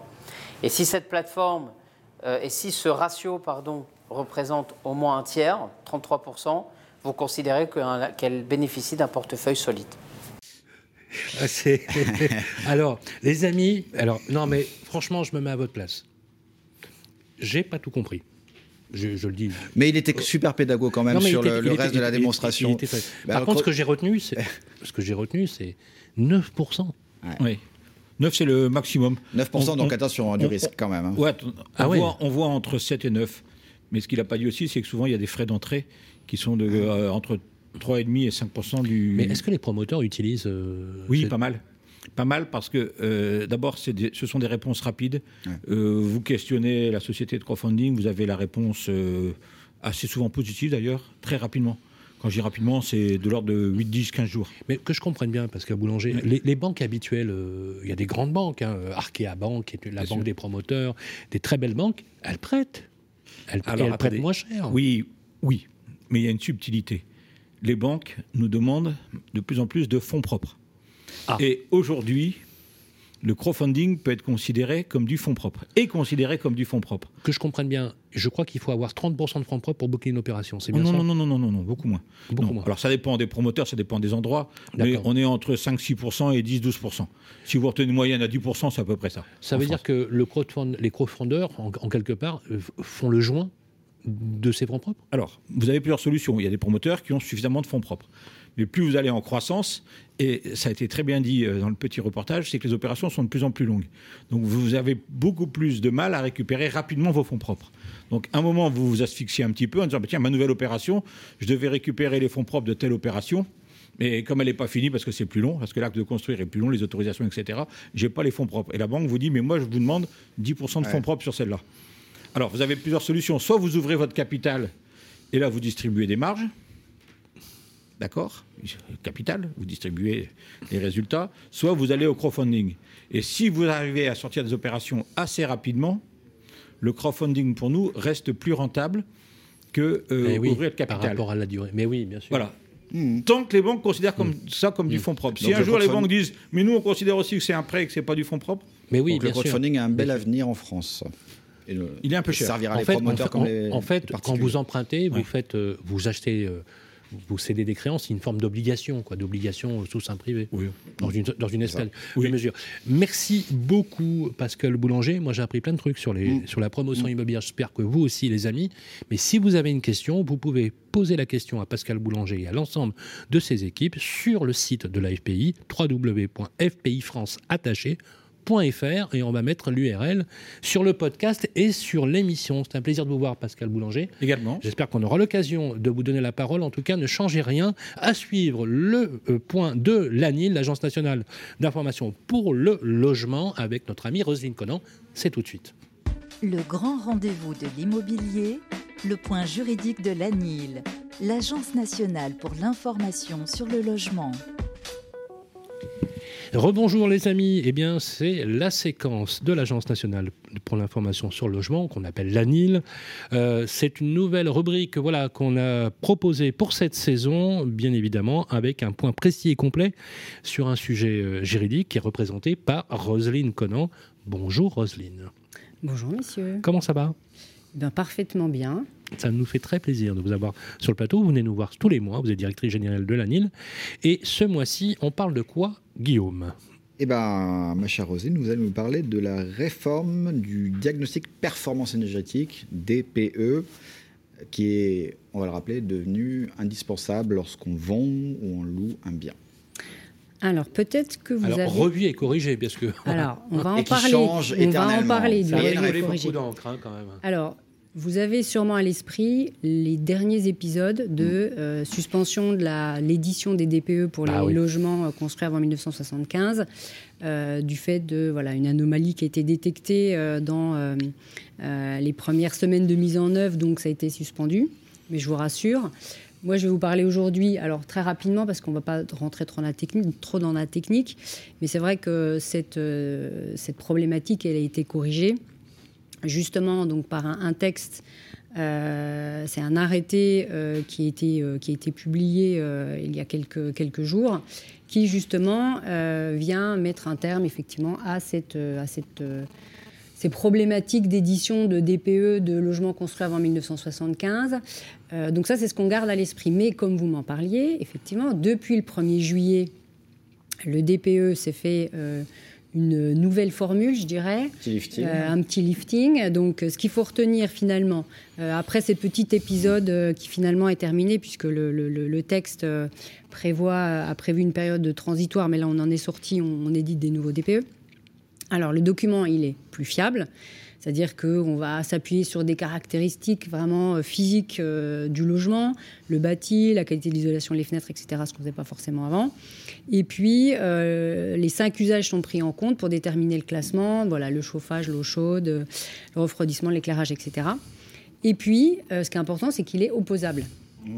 Ça veut dire, quand vous, l'expliquez bien, hein, il est utilisé à la fois en matière, quand on vend et quand on loue. Donc ça veut dire que s'il y avait une erreur dans l'établissement du diagnostic, on pourrait engager la responsabilité contractuelle du vendeur ou du bailleur qui lui-même se retournerait contre le diagnostiqueur. Donc ça, c'est pas rien. Et euh, c'est en ça aussi où euh, il a une plus forte, je dirais, intensité euh, dans, dans, dans, ce qu'il va proposer comme information au locataire ou à, l'acheteur. Et puis, comme on le disait aussi, hein, il prend les enjeux climatiques également, puisque c'est pas que euh, la performance énergétique sur la base de la consommation d'énergie primaire, mais également on va prendre aussi les consommations de gaz à effet de serre. Donc ça, c'est pas pas inutile. Et donc il a un nouveau design. Je ne sais pas si vous avez vu les nouveaux DPE. Donc euh, il est plus facile à lire. Alors il est, plus facile à lire, mais surtout euh, on, l'a doté d'un outil réellement coercitif, si on peut dire les choses comme ça. Alors, ce qui est important, c'est que... Euh, il a plus de pouvoir, j'allais dire, dans, dans, sa, dans, sa, forme. Donc, c'est ce que je vous parlais, c'est de l'opposabilité. et après, c'est... Donc, par, ne serait-ce que... Et puis, il y a des euh, échéances à venir. Et c'est ça, c'est ce calendrier. Et moi, je pense aux bailleurs. Mhm. Hein, parce que... ça va euh, être une galère pour les bailleurs. De toute façon, déjà, déjà le parc locatif doit être revu puisque les lettres F et G vont être interdites à la loc, euh, je crois c'est 2025-2028, jusqu'à 2024, mm. effectivement, comme euh, vous l'avez indiqué, mais ça va devenir, euh, ça représente une partie du... Ils seront pas prêts, les, bailleurs. Qu'est-ce qui va se passer en fait? Je rembobine juste un petit peu dans l'histoire pour vous rafraîchir la mémoire. Alors, au 1er janvier 2018, on a, la, on a une un premier texte qui est venu nous dire on modifie les critères de décence et on intègre la notion de performance énergétique minimale pour tout logement. Hein. Et on a un texte d'application qui est venu nous dire qu'est-ce que c'est qu'une performance minimale C'est qu'il doit être euh, étanche à l'air et qui doit euh, bénéficier d'une aération suffisante. Donc autant vous dire que donc, le, critère n'était pas très très très fort. Et euh, la deuxième étape, ça c'est devant nous, hein, 1er janvier de 2023. le bailleur est tenu donc de remettre au locataire un logement qui va répondre à un critère de performance énergétique minimale défini par un seuil maximal de consommation d'énergie finale. C'est-à-dire qu'on doit effectivement raisonner en énergie finale par mètre carré et par an. Donc, ce qui veut dire qu'aujourd'hui... On ne prend plus en compte les factures, c'est ça en fait Alors, ce qu'il, faut, ce qu'il faut faire attention, c'est qu'aujourd'hui, dans le DPE, euh, on raisonne, euh, donc ça, ça va s'appliquer effectivement euh, aux contrats qui sont conclus à compter du 1er juillet 2023.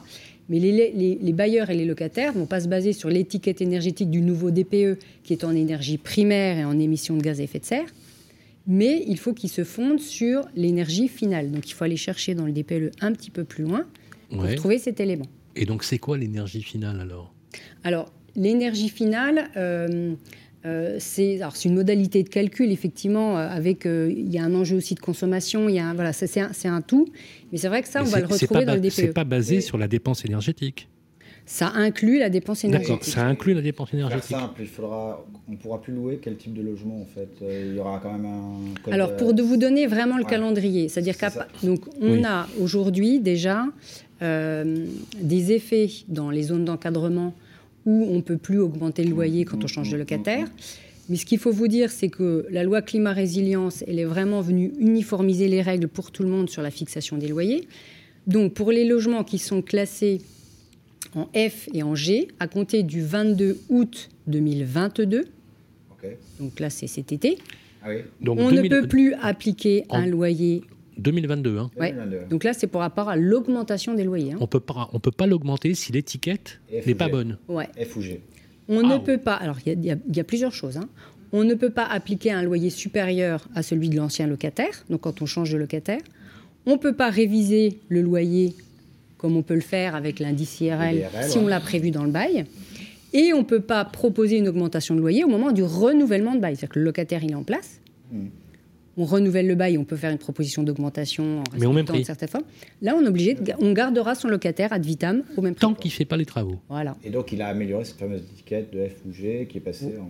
Voilà, il devra changer d'étiquette, faire des travaux. Donc, il n'y aura, pas, il aura pas de. Alors, euh, juste que je comprenne bien, donc 2022, hein, euh, juillet 2022. Août. Août 2022. 22 Étiquette F et G. Ouais. Donc là, c'est pour les contrats qui sont en cours. Deuxième étape. Deuxième étape, on a dit 1er janvier 2023, on doit obligatoirement louer un logement euh, qui doit respecter effectivement euh, des normes d'énergie en, consommation d'énergie finale. Et puis 1er janvier 2025, on devra louer un Roselyne, janvier 2023, le, logement que j'ai en étiquette G ou, F, je peux plus le louer. Au 1er janvier 2025, en on est obligé d'avoir entre A et F pour louer un logement. D'accord. Et, en janvier 2023 Et en janvier 2023, euh, il faut respecter un seuil maximal de consommation par mètre carré et par an d'énergie finale. D'accord. Sinon, on je est pourrais à pas 450 Ouais, kilowattheures. C'est-à-dire que pour l'instant, on ne sait pas encore comment ça va se diminuer, parce que moi, je ne sais pas ce que ça veut dire 450, euh, je ne sais pas quoi dire. Moi non plus. Je veux dire, si on ne donne pas une règle euh, définie. Moi non plus. Et si je vous reprends le calendrier, donc mm. on a effectivement euh, notre loi climat résilience qui dit que le bailleur est tenu de remettre au locataire un logement décent mm. qui répond au niveau de performance énergétique des classes. Donc pour 1er janvier 2025, le, le logement doit être entre A et F. Et F 1er janvier 2028 entre A et E. Voilà. 1er janvier 2034 entre A et D. D'accord. Donc c'est vraiment. Euh, et, alors 2034, c'est A et D. A et D. Donc ça veut dire qu'il y a le. Mais alors, euh, c'est juste sur 2023, on a un petit flou. Il faudra que le législateur vienne. Euh, quand, vous prenez le stock de, du patrimoine bâti ancien. Ah, je pense que tout le monde a conscience, et les professionnels de l'immobilier les premiers. Si vous voulez changer de métier, Guillaume, on pourrait peut-être se lancer dans la rénovation énergétique. Il y a un marché colossal à l'avenir. Ah bah tous ceux qui sont là-dedans en ce moment. non mais ça, on est d'accord, c'est incroyable. Il y a, un véritable enjeu de rénovation, clairement. Euh, l'enjeu, alors sur les immeubles collectifs, il est que pour changer d'étiquette énergétique, il peut y avoir un, des travaux à réaliser sur les parties communes où là, évidemment, le propriétaire, il n'est pas le seul décisionnaire. Bien sûr. Puisqu'il faut faire peut-être des changements de, l'isolation par l'extérieur. Il peut être maître sur un changement de chaudière si elle est individuelle. Mais par contre, c'est les collectives. Et eh Donc ben, il doit prouver qu'il inscrit la question à l'ordre du jour. C'est tout un programme. C'est tout un programme, bien évidemment. On a le calendrier. Donc si on veut en savoir plus, on va sur le site internet de la NIL. De la NIL. Vous allez voir votre ADIL pour vous expliquer toutes les aides des bailleurs. Je pense qu'on en aura besoin. ANIL national. Tout à fait. ADIL départementale. Sachant qu'on n'est pas à l'abri que tout ça évolue encore. Et toujours hein animé par mmh. l'excellente Roselyne Conan, qu'on on vous retrouve le mois prochain, Roselyne. Avec plaisir. Merci en tout cas. Vous restez toujours avec nous dans notre grand rendez-vous de l'immobilier. On enchaîne avec la suite de notre programme. Le grand rendez-vous de l'immobilier, ça vous concerne. Voilà, c'est notre dernier rendez-vous avec Ça vous concerne, troisième séquence, toujours avec vous, l'ami Vincent. Oui, Sylvain Guillaume, nous sommes avec notre experte notaire Marie Choplin-Texi, bonjour. Bonjour à tous. Bienvenue dans le grand rendez-vous de l'immobilier. Une première question pour vous, vous connaissez le principe. Euh, c'est Isabelle du groupe Facebook Le Club des Proprios. Elle dispose de plusieurs biens immobiliers, elle envisage de les donner à ses enfants, mais notre auditrice s'interroge sur la stratégie, la bonne stratégie adaptée. Quelle différence y a-t-il entre une donation et une donation partage et quelle dispositif est le plus avantageux pour le donateur et les donataires alors, c'est une euh, question qui revient souvent, effectivement. En préambule, il est important de rappeler à Isabelle qu'elle peut faire une donation à l'un de ses enfants seulement. C'est tout à fait euh, valable. Elle peut faire une donation dite simple. Mmh. Elle va donner à l'un de ses enfants et, ne rien donner aux autres. Ça, c'est parfaitement, euh, parfaitement légal. Elle peut tout à fait fonctionner de, cette façon-là. Elle peut donner un bien immobilier à l'un de ses enfants. et ça ne crée pas un déséquilibre Alors, ce qu'il y a, c'est que ça peut créer des difficultés au jour de l'ouverture de sa succession. Dans le cadre ah. du règlement de sa succession, ce qui va se passer, c'est que cet enfant qui est le seul à avoir reçu va devoir ce qui s'appelle le rapport. Alors, sauf à ce qu'elle l'ait prévu différemment, mais c'est assez rare. Euh, l'enfant va devoir le rapport dans la succession. Le rapport est fait pour rétablir justement l'équilibre entre tous les Mmh. enfants. Si on part du principe qu'il y a deux ou trois enfants. Oui, parce qu'il me semblait bien qu'il y avait une équité. Il y a toujours une équité entre les enfants. Tout à fait. Voilà, voilà. Donc le, rapport va permettre de rétablir cette égalité. Et euh, un sujet de valeur va se poser, c'est que le bien va devoir être valorisé au jour du partage. Donc c'est là que des difficultés Ah, entre les enfants peuvent naître. Et le bien va être valorisé au jour du partage d'après son état au jour de la donation. Donc vous voyez, ça peut créer quelques Ah oui. difficultés entre eux. Voilà. Euh, donc c'est pour ça qu'on euh, peut vivement conseiller à Isabelle de faire une donation Ouais. partage. Euh, C'est-à-dire que tous ces enfants vont être allotis dans ce même acte et cet acte contient à la fois une donation et un partage. Elle va constituer des lots, donc on comprend qu'elle a plusieurs biens immobiliers et elle va faire en sorte ces lots de les attribuer euh, aux enfants de façon. Alors quand voilà, vous dites alloti, juste pour qu'on comprenne bien, chacun va avoir la même part. Chacun va avoir un bien immobilier bien déterminé. immobilier Donc, ou- partons ou- du principe qu'elle ait trois enfants et Ouais. trois biens immobiliers pour faire simple. Mais Chaque pas enfant. forcément un bien immobilier, ça peut être Ça aussi peut être du- une somme d'argent, ça peut être des actions, ça peut être tout bien. hein. Ça peut non, être mais ça un- peut être par un exemple un bien euh, immobilier qui, a- qui vaut 100, Oui. une somme d'argent euh, à 200 pour équilibrer la valeur. Oui, c'est ça, hein, tout ça à peut- fait. Oui, oui, c'est tout à fait possible. égalité dans le même acte. Voilà, Alors, dans le même on acte. peut aller plus loin et, et faire ce qui s'appelle des donations partage inégalitaires. Ah. Euh, Non, non, tout est possible. Après, il faut vraiment faire attention aux conséquences que ça peut avoir dans le cadre de la liquidation de la succession d'Isabelle. C'est toujours le même sujet. Il faut vraiment envisager toutes les conséquences que cela peut avoir. Et, et dans la liquidation de la succession, voilà, s'assurer que chaque enfant, notamment, ait reçu sa réserve héréditaire et qu'aucun n'ait été, euh, n'ait été privé de cette Mmh. Mhm. réserve parce que du coup, ça peut mettre en difficulté ceux qui au- auraient pu recevoir plus dans cet acte de donation. Question néophyte, la réserve, c'est ce que vous appelez la réserve héréditaire, c'est le droit de chaque héritier direct. Exactement, c'est la- avoir une part sur la succession. Tout à fait, c'est la cote-part dont on ne peut pas priver un enfant dans sa si succession. euh, Isabelle, elle, elle a un préféré, voilà, elle, elle a quatre enfants, elle, elle en aime qu'un. Les autres, elle les déteste. Et elle veut lui donner plus. Alors, elle Même pour- dans sa succession, elle- est-ce qu'elle peut lui donner plus? Alors deux choses. Elle pourra lui donner plus, euh, lui donner plus, mais dans la limite de la quotité disponible. Ouais. Hein, C'est-à-dire que les autres enfants devront recevoir quoi qu'il arrive leur part de réserve. Et la quantité disponible, c'est la part où elle peut faire ce qu'elle veut, c'est ça? Exactement. Elle peut de- du coup avantager cet enfant qu'elle aime plus que les autres, ou qu'elle apprécie plus que les autres, ou qu'elle a peut-être besoin d'aider plus que les autres. Ça arrive parfois qu'on ait besoin d'aider un Est-ce enfant que la plus que quantité les est toujours proportionnelle à la réserve héréditaire de chacun? Alors c'est-à-dire C'est-à-dire, est-ce que c'est le même volume Par exemple, Alors non, il y a vous trois avez- enfants, vous- est-ce que la quantité c'est un tiers, un tiers, un tiers Alors non, Euh, vous voilà. avez trois enfants, la quotité disponible est d'un quart de votre patrimoine. Ah, d'accord. Hein, Vous avez euh, deux, enfin vous avez Mm. deux enfants, la quotité disponible est d'un Mm. tiers. Les règles sont différentes en C'est fonction ça. du nombre d'enfants. Euh, L'autre, euh, l'autre possibilité, c'est de donner tout à cet enfant, mais à charge pour lui d'avoir une indemnité à reverser à ses frères et sœurs au moment de l'ouverture de la succession. Pourquoi penser Sauf à ce que ses frères et sœurs, le moment venu, y renoncent. Hmm. Euh, là, on s'éloigne un petit peu du, du sujet, mais ils peuvent renoncer et, et même par anticipation, ça Mm. s'appelle la renonciation anticipée à l'action en réduction. Mm. C'est très encadré, il y a un formalisme qui est assez lourd, mais les enfants peuvent renoncer à recevoir leurs réserves. Mais c'est possible avec un peu de pression, un peu d'assurance. euh. tout à fait possible. Et non, dans certaines familles, euh, voilà, certains enfants ont moins de besoins financiers ou moins de besoins euh, que, leurs frères arrive. et sœurs. Et ça arrive, ça arrive. Oui, ça Bien arrive. sûr, ça. En tout cas, Oui, juste pour arrive. revenir sur cette Oui. question de la donation partage, vous confirmez que c'est quelque chose que vous- quelque chose qui sera préférable et- très utilisé Tout à fait, qui est très utilisé et qui sera conseillé à, à Isabelle dans le cas présent. Quand on a plusieurs enfants. Quand on a plusieurs, parce que les valeurs sont figées. Voilà. Alors, les valeurs sont figées au jour de la donation partage, et surtout, la donation n'est pas rapportable. Donc, on évite ce sujet du ça. rapport. Euh, on n'a plus de questions à se poser au moment de la succession. Si tous les enfants ont reçu dans cette donation partage, tout est sorti, on n'en parle plus. La fiscalité, c'est euh, comment? C'est la même. Que ce soit une C'est une donation, donation. simple ou une donation partage, c'est la même. Est-ce que le donateur, il paye la fiscalité en général quand il donne? Alors, c'est le cas le plus fréquent.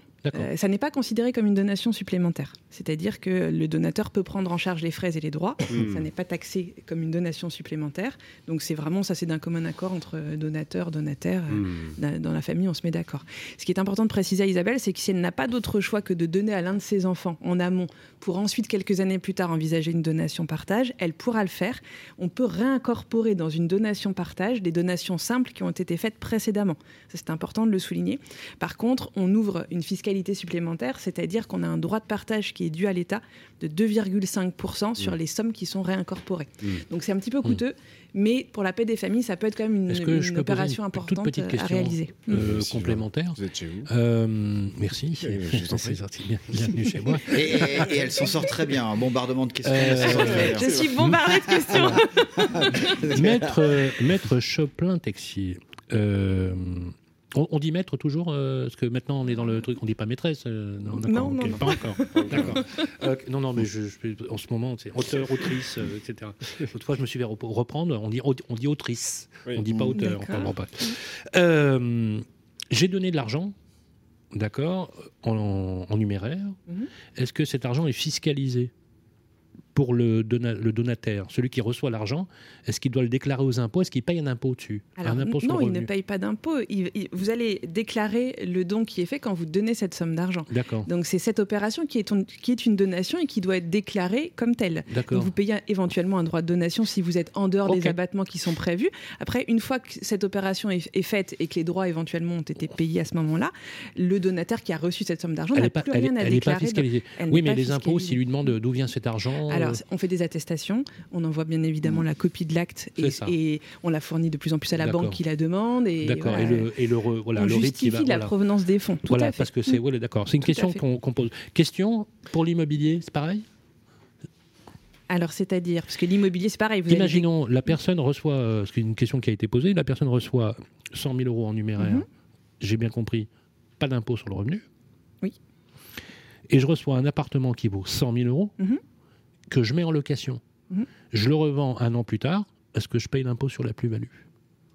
Est-ce que Ah je paye un impôt dessus? Ah bah oui, vous, êtes, euh, vous pouvez effectivement être ça. assujetti à l'impôt de plus-value. Vaut mieux donner du liquide alors Ah bah là, oui, tout, tout dépend après de- du patrimoine et Oui, des comprends. Non, besoins non, mais des voilà, uns des autres. Mais bien ah oui, oui, oui. Oui, oui. Si, si le Mm. bien que vous recevez dans votre patrimoine n'est pas votre résidence principale et que vous le mettez en l'occurrence en location, Et je vais être fiscalisé Vous sur les allez payer un impôt de plus-value. Et si je revends dans deux ans, je voilà, ok, Exactement. d'accord. et vous pouvez être assujetti à l'IFI, évidemment. C'est Le bien ça. rentre dans. S'il vous est donné en pleine propriété, il rentre dans votre patrimoine. rentre dans le patrimoine, Donc, euh, voilà, Il fait partie de votre assiette, assiette taxable pour l'IFI. Absolument, d'accord. Mm. Et Merci. ça peut euh, avoir plusieurs conséquences fiscales. C'est très continue- Mais bien sûr, on continue avec, euh, avec vous avec une autre question de Catherine et Paul. Il y a encore question de, euh, de- d'une relation parent-enfant. Catherine et Paul sont à Paris.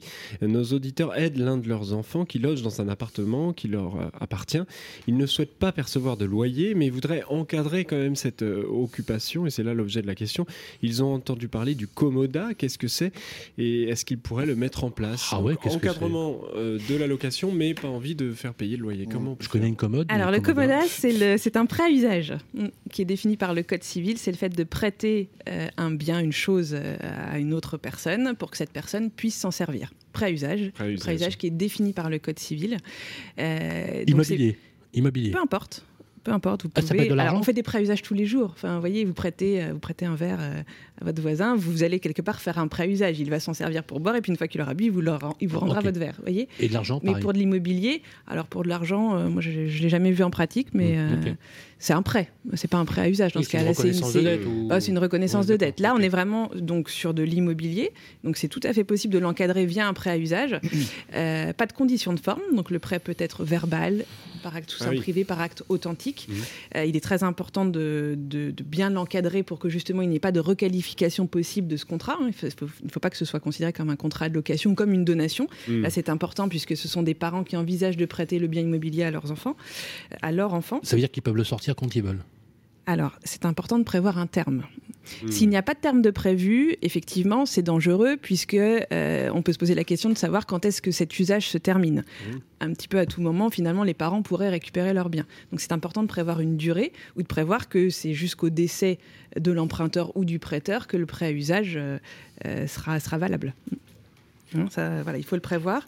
Euh, c'est un, le prêt a un caractère gratuit, c'est-à-dire que l'enfant ne doit pas verser de loyer, évidemment, sinon il y a risque de requalification, ce qui n'empêche pas de mettre à sa charge certaines dépenses.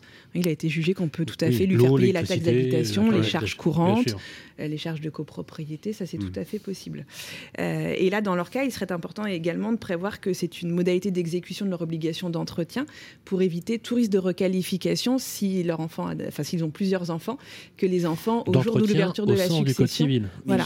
Pour qu'au jour de la succession, les autres ne viennent pas dire que c'était une donation et qu'ils ne reconnaissent S'ils ne faisaient pas tout ça, qu'est-ce qui, risquerait ses parents? Alors, s'ils ne mettaient pas en place ce commoda et qu'ils laissaient ils pourraient, alors, dans le logement. Euh, fiscalement, ça pourrait être considéré comme un bail, un bail fictif, c'est-à-dire un versement de loyer alors, s'il n'y a pas de versement de loyer, eh bien, du coup, on pourrait se poser la question de pourquoi il n'y a pas de versement de loyer. Là, le fisc peut. Voilà. Et s'il n'y en a pas, eh bien, les frères et sœurs de l'enfant de Catherine et Paul, les autres frères et sœurs, pourraient se dire au moment de l'ouverture de la succession des parents, hmm. c'est une donation. Tu as bénéficié de ce logement gratuitement pendant plusieurs années. Un loyer, euh, c'est 1000 euros. 1000 la valeur. voilà, tout à fait. Donc, il faut l'encadrer. De l'intérêt de l'encadrer. C'est bien de l'encadrer. Hmm.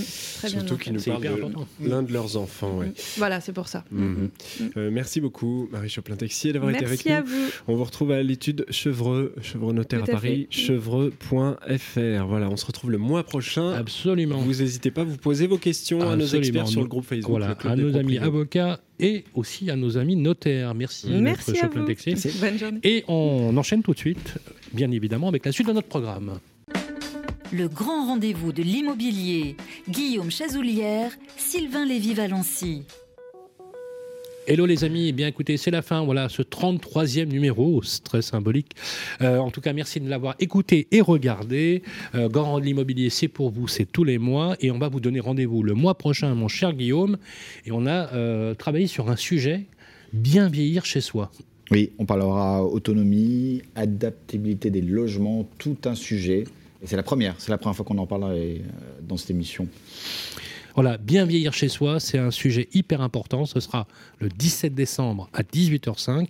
D'ici là, on vous souhaite un excellent week-end. Vous restez connectés, bien sûr, à Radio Emo et vous lisez assidûment les articles de nos amis de Capital. Et vous pouvez bien sûr écouter, comme d'habitude, cette émission en podcast sur les agrégateurs qui vont bien, sur l'application de Radio Imo. Merci à toutes les équipes de Radio Imo et merci aux équipes de Capital. On se retrouve le mois prochain.